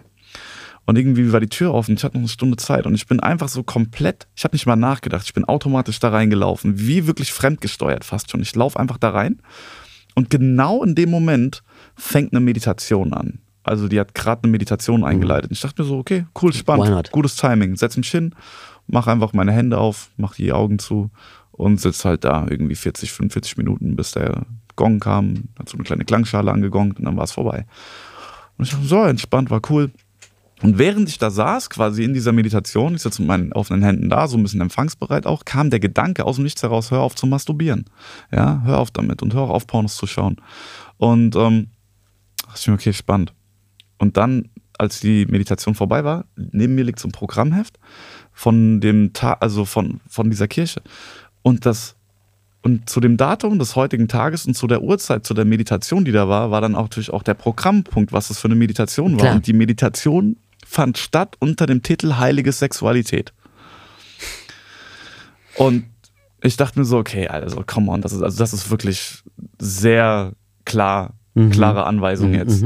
Dann habe ich das gemacht und dadurch, und dadurch hatte ich dann plötzlich erst, dadurch, dass ich dann tatsächlich auch damit aufgehört habe und auch aufgehört habe, Pornos zu konsumieren, hatte ich auf einmal die Initialkraft, meine ganzen kreativen Projekte zu verwirklichen. Ich habe dann mein Musikvideo äh, verwirklicht, das BubbleNet, was sich zwei Jahre aufgeschoben hat. Plötzlich hatte ich die Power dafür.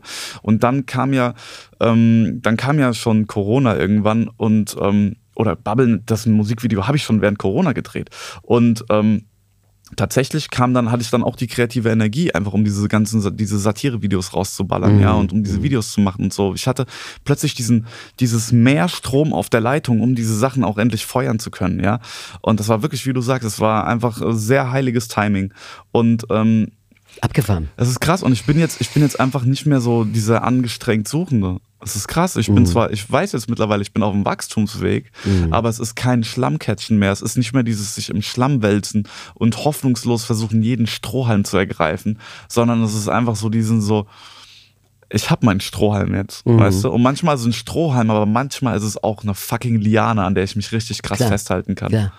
Und ich glaube, das, äh, was so spannend ist, du beschreibst es eigentlich jetzt als, äh, dass du den Vorgang akzeptiert hast, dass du Suchender bleibst. Und oft ist man ja gerne, möchte man ja ankommen, man möchte Dinge abschließen. Ne? Und das gehört ja auch dazu. Man hat ein Projekt, man hat einen Podcast, der fängt an, der hört auf, man hat ein Album, das wird irgendwann fertig gemastert, kommt raus, dann ist es aus deinen Händen. Ob sich 2000 Mal oder 200.000 Mal verkauft, ist dann nicht mehr in deinem Entscheidungsbereich. Ja. Aber dass dieses, dass dieses Suchen einfach auch gar nicht unbedingt ein Ende braucht. Ja. Oder dass man irgendwie ankommen muss. Nee, Genau. Dass, überhaupt, dass der, dass der Weg, ne, so, so abgedroschen das klingt, aber dass der Weg das Ziel ist und dass Ja. man irgendwie sagt, äh, allein die Tatsache, dass ich mich mit etwas beschäftige. Ne? Ja. Ich habe ein paar Erfahrungen, äh, haben wir wahrscheinlich ein paar Synchronpunkte. Ich habe la- lange, sehr, sehr lange Analyse gemacht und das war mir auch so wichtig damals. weil wollte- Psychoanalyse. Genau, Psychoanalyse gemacht und ich wusste, das werden viele Sitzungen sein. Ich hatte eine großartige Therapeutin und ich habe irgendwann mal zu einem gewissen Zeitpunkt festgestellt, dass ich so ein brutales Problem mit Peinlichkeit habe. Ich muss da jetzt wirklich rangehen, sonst werde ich eine echte Belastung auch für meine Kinder und für mein gesamtes Umfeld von den Leuten, die mir am wichtigsten sind. Ich musste immer Harmonie schaffen und oh, da streiten gerade zwei und das war irgendwie immer unerträglich. Und gerade weil ich so eine auch eine sehr unschöne Erfahrung hatte mit in, bei meinem Großwerden mit wie ähm, wie man mir also wie mir Dinge peinlich wurden, die auch wirklich peinlich waren, aber wie ich das einfach nie bearbeitet habe, sondern ich bin dann einfach ähm, bin, es war einfach ein großer Leidensdruck irgendwann, ja, dass ich gemerkt habe, ich muss mich irgendwie mal von diesem, ähm, von diesem Prozess entledigen, dass ich immer alles entschuldige, was andere tun. Und natürlich auch, was ich selber tue, aber auch das, was andere tun. Ja, aber der ist ja eigentlich, aber wenn du mal genau hin so dieses, und ich dachte, ah, ich kann nicht mehr, das ist zu anstrengend. Und bin dann in, in die Analyse gegangen und das war ein langer, langer Weg, der dann natürlich vollkommen andere Sachen rausgebracht hat. Also dass der Anlass war dann nicht annähernd das, was ich dann bearbeitet habe. Dann ging es Ja. wirklich in den Schmerz rein. Und viele Leute verstehen und an, unter Analyse einen sehr kopfigen Prozess ist es ja gar nicht, sondern es geht da los. Und dann kommst du, und dann geht es immer mehr hier runter ins Herz und irgendwann geht es in den Bauch. Und die wahrscheinlich intensivste Therapiestunde, die ich hatte mit meiner Therapeutin, die wirklich großartig war, die mich so ganz nach Freud auch, ähm, das war so ein ganz äh, oldschool irgendwo. Und ich lag da auf dieser Couch, die war immer hinter mir. Ich musste also total Vertrauen schöpfen zu jemandem, den ich nie sehe. Ja. Ich weiß nicht, ob die nebenher am Handy hängen oder, ne? Also Ja. ich musste vertrauen, dass das nicht so ist. Es ging, hat nicht lange gedauert, die Frau war wirklich toll. Und die, in den, einer der intensivsten Stunden war, ich kam rein, sie gab mir, gab mir, gab mir sehr forsch die Hand. Und dann habe ich mich da hingelegt und habe einfach eine Stunde lang geheult und bin wieder aufgestanden. Ich habe kein Wort gesagt, ich habe nur geheult. Und das war so ein, ein befreiender Moment, dass dieser Raum da war, dass ich jetzt hier einfach heulen darf. Das wird nicht bewertet, da wird auch nicht drüber gesprochen, außer ich will drüber sprechen. Und das kam dann viel später, dass ich drüber gesprochen habe. Und das war äh, eine der schönsten Sitzungen, obwohl mir viele andere Sachen natürlich auch in Erinnerung geblieben sind, die sie gesagt hat, aber dass dieser Raum plötzlich entstand und nicht, dass ich das nicht bei einer meiner Frau genau oder guten Freunden genauso hätte haben können, aber hier war es jemand, der sich jetzt nur dafür da ist, sich mit mir und meinen Malaisen und mit meinen Problemen zu beschäftigen, der, wo ich dann schon akzeptieren konnte, dass es ein professioneller Rahmen ist, dass auch keine Beziehung entstehen wird im Sinne von, dass es wird bei eine Freundin oder eine gute Bekannte. Ich habe sie einmal auf ein Konzert eingeladen zu Konstantin Wecker, mit dem habe ich gespielt in der Zeit. Und dann sagte sie, ach kommen Sie doch mal auf ein Konzert von mir. Dann sagte sie, solange Sie mein Patient sind, kann ich nicht auf Ihr Konzert kommen. Sag ich, aber wieso? Sie sind doch nur im Publikum. Ich bin dann auf der Bühne. Sagt sie, aber Ihr Verhältnis zu Konstantin kenne ich durch Sie. Und genau das ist meine Aufgabe. Ich will auch den Herrn Wecker nicht kennenlernen. Ja. Sie sind ja mein Patient. Ja. Und das ist ja auch ein großer Teil, weil er war, Konstantin war eine Zeit lang ein bisschen Vaterersatz für mich. Da sind also viele Sachen, habe ich auf ihn projiziert, die ich eigentlich bei meinem Vater hätte aushandeln müssen. Der lebt zwar noch, aber es gab so gewisse Themen, da kam ich bei ihm nicht ran. Ähm, so ein Hitlerjugendkind, er ist im Zweiten Weltkrieg überlebt, mit 16 fast erschossen worden auf, dem, auf dem Motorrad und so, kurz bevor er irgendwie aus dem Krieg dann rauskam und dann irgendwie so einen anderen politischen Weg gewählt hat und gemerkt hat, wie er im Endeffekt ähm, einer, einer, einer Lüge auf, er war jung, war 15, 16 der Hitlerjugend, ne? Also Ja. egal. Und dann habe ich, ähm, das war so spannend zu sehen, ah, wie klar die das trennt, den Ja. therapeutischen Bereich und den privaten. Da gibt es überhaupt keine Überschneidungspunkte. Und trotzdem weiß dieser Mensch mehr über mich als jeder andere Mensch, den Ja. ich irgendwie so kenne. Ne? Und, und, ähm, das war, war spannend. Äh, aber diese eine Session, wo ich da lag und mich so sicher gefühlt habe und wusste, ich kann das jetzt, ich brauche gar nicht aufhören zu meinen. Ja. Es gibt auch keinen, ich muss das auch nicht erklären. Ja. Und ich muss jetzt auch überhaupt nicht irgendwie beim nächsten Mal groß drüber reden. Irgendwann habe ich es mal kurz erwähnt, aber eigentlich nur, dass es sich sehr, sehr gut angefühlt hat. Ne? Das war so befreiend und deswegen, ähm, ich würde jetzt nicht jedem Menschen Analyse empfehlen, aber ich würde sagen, wenn du offen bist für diese Art der Therapieform und Dinge bearbeiten willst und du hast das Glück, einen guten Therapeuten zusammen, mach es. Und wenn du das Pech hast, einen schlechten Therapeuten zusammen, wechsel den Therapeuten, aber sag der Analyse nicht auf Wiedersehen unbedingt. Ne? Also deswegen, ähm, ich kann das, äh, finde es sehr mutig, das mit 16 zu machen. Ich ähm, habe in meinem Umfeld auch Leute, die das sehr früh gemacht haben und, und äh, finde es sehr mutig, weil erzähl das mal den anderen 16-, 17-Jährigen, dass du Therapie machst. Das kommt nicht so wahnsinnig, ist nicht, ist nicht der Hauptknüller, wenn du jemanden aufreißt. Ja, ne? so, hey, ja. ich mache übrigens Therapie, was machst Ja, du? ja, ich ja, gehe Tennis genau. spielen. Ah, okay. okay, cool. auch cool. ja, ja. Hm, Ja, schön. Ja, war auch nichts, was ich irgendwie an die große Glocke ge äh, geho- gehong, gehongen, gehängt, ach, keine Ahnung, gehängt habe. Either way, es klingt beides gut. Genau, klingt alles gut. Habe ich auch nicht an die große Glocke Ja. damals gehängt. Mittlerweile mache ich das, weil ich habe das Gefühl, wenn man es an die, wenn es halt, also es ist zwar immer so, hat zwar immer was von Seelenstrip, wenn man über alle seine Sachen, die so im Internet breit tritt, aber irgendwie denke ich mir auch, ja, es gibt halt immer Leute, die können davon echt profitieren und äh, die haben halt was davon. ne? Ja, Wenn und schau dir mal den Rahmen an. Wir sprechen jetzt anderthalb bis zwei Stunden. Wir haben jetzt zehn Minuten, 15 Minuten darüber gesprochen. Ja, ja, Also natürlich. es hält sich sehr die Waage. Ja, ja, total. Nee, aber ich habe ich hab auch drüber nachgedacht, wenn ich jetzt dann diesen, diesen spirituellen Kanal so, mache, wo ich dann echt du, ja. sehr Mhm. tief da reingehe und auch äh, dann vielleicht regelmäßig Videos über diese Thematik mache, dann wird das halt, da werde ich nicht drum rumkommen, mich ein bisschen nackt zu machen, weil Mhm. darum geht's ja auch. Und ähm, da ist ein Teil in mir, der das irgendwie unangenehm findet, weil er sich denkt so, ey, das ist nicht, da sind intime und private Sachen dabei und das willst du eigentlich nicht unbedingt weitergeben. Aber auf der anderen Seite denke ich mir, ey, es, ich habe die Erfahrung gemacht, immer wenn ich mit sowas rauskomme, egal was es ist, ja, ob es meine Pornosucht war oder egal was es war, Mhm. dass immer irgendwelche anderen Typen davon heftig profitiert haben, dass sie gesagt haben, shit, man, bei mir war das auch so oder bei mir ist das so und so und äh, plötzlich hast du eine ganz neue Ebene mit Leuten und äh, es gibt immer Leute da draußen, und ich glaube, das dürfen wir nicht vergessen, die haben sowas nicht, was wir haben. Die haben nicht jemanden, mit dem sie so reden, die haben das nicht. Und für die ist es einfach ein krasses, glaube ich, Druckventil, einfach nur um zu einfach nur zu checken, okay, ich bin nicht der einzige Mensch, der irgendwie irgendwelche krassen Probleme hatte Ja. zumindest oder hatte hat oder hatte und für die ist es einfach wertvoll zu sehen, dass es noch andere Menschen gibt, die einfach sich auch fragen so, ey, shit, was mache ich hier eigentlich und wie kriege ich wie kriege ich mich auf die Reihe Ja.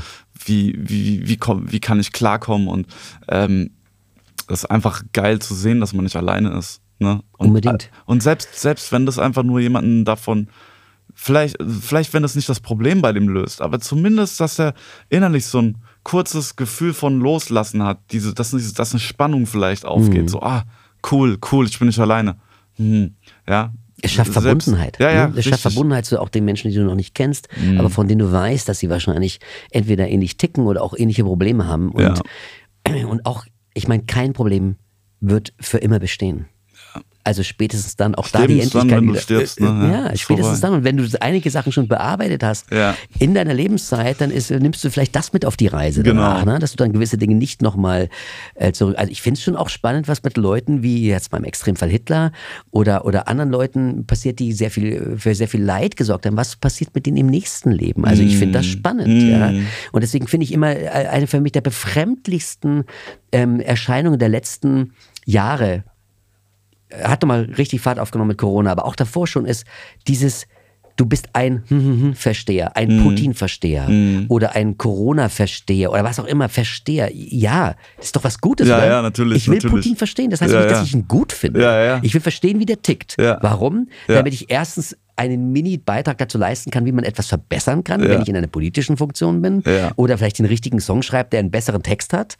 Oder ähm, wie auch immer, also jemanden verstehen zu wollen, kann doch erstmal überhaupt nichts Falsches sein. Ja, ja, natürlich, Das ja. ist so absurd. Ja. Also, und das ist alles so mit diese Labels so. Und das sagt man jetzt nicht mehr. Und wenn du das machst, bist du so. Nimmst du Abstand davon? Meinst du das nicht so? Gut, jetzt können wir wieder reden. Ey, krass, Aber was das ist ist, das für ein das ist Doktrin? auch so gestern. Und ich glaube, da, es gibt halt äh, so Leute, da brauche ich, da muss ich jetzt auch nicht versuchen, die zu überzeugen oder umzustimmen. Und Das ist wie äh, du gesagt hast und wie was Ro- Robert gesagt haben. Ich glaube, wir können es nur vormachen, dass wir es anders machen. Und wer folgt, der folgt. Und wer nicht, der nicht. Ja. Genau, und, und, und es, äh, die müssen ja auch gar nicht uns folgen. Also, wer bin ich, dass ich das der Meinung bin, ich bin jetzt äh, einen Schritt weiter in der Erleuchtung oder was?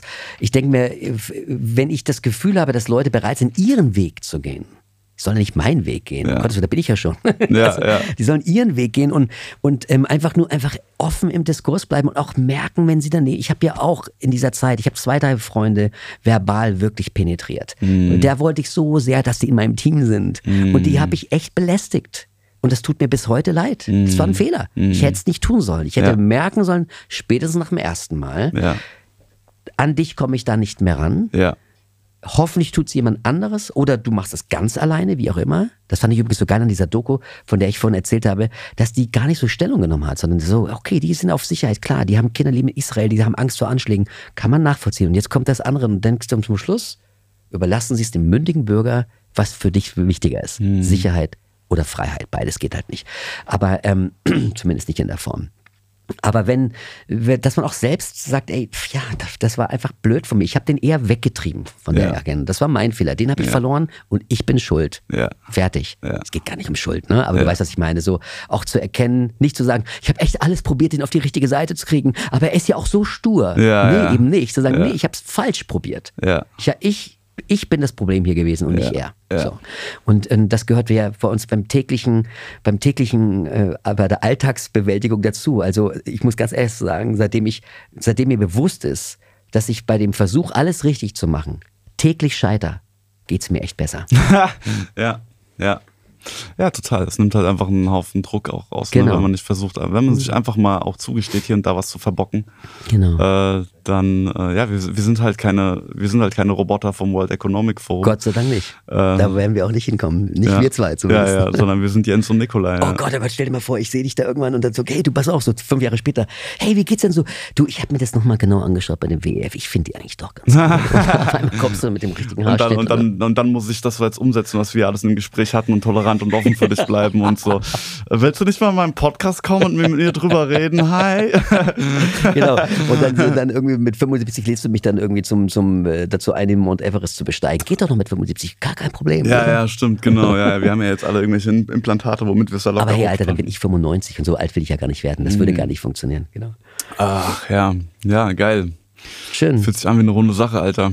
Finde ich auch. Und ey, was für ein Bogen diese, dieses Gespräch genommen hat. Also ich Ja, habe ja. mit vielem heute gerechnet, aber mit viel, ganz vielen Dingen nicht. Das Ja, äh, finde ich mir besonders spannend, wenn auch von dir zu erfahren. Vielen Dank für deine Offenheit, dass du klar, da gerne. so Sachen preisgibst, die ich von dir noch gar nicht kannte und die man auch nicht erwarten würde, wenn man deine Videos so sieht, Mhm. wo jemand sich hinstellt und sagt, ist es mir wurscht, ob wir auf die 12 bekommen, so denke ich und raus damit. Und dann plötzlich kommt so eine ganz andere Seite von dir raus. Das ähm, wird bestimmt, wenn wir uns das ein oder andere Mal wiedersehen, wird es noch Gesprächsstoff für uns beide auch ohne Kamera sein. Auf jeden Fall. Cool. Hey, vielen Dank. Ma- Magst du am Ende nochmal äh, kurz äh, wieder ins Gedächtnis rufen, was du da. Genau, die Armada der Irren, wer, wer Lust hat, sich ein bisschen eben auch mit der Lyrik zu befassen von Leuten, die wirklich tolle Texte in dieser Zeit geschrieben haben, sehr, sehr gerne.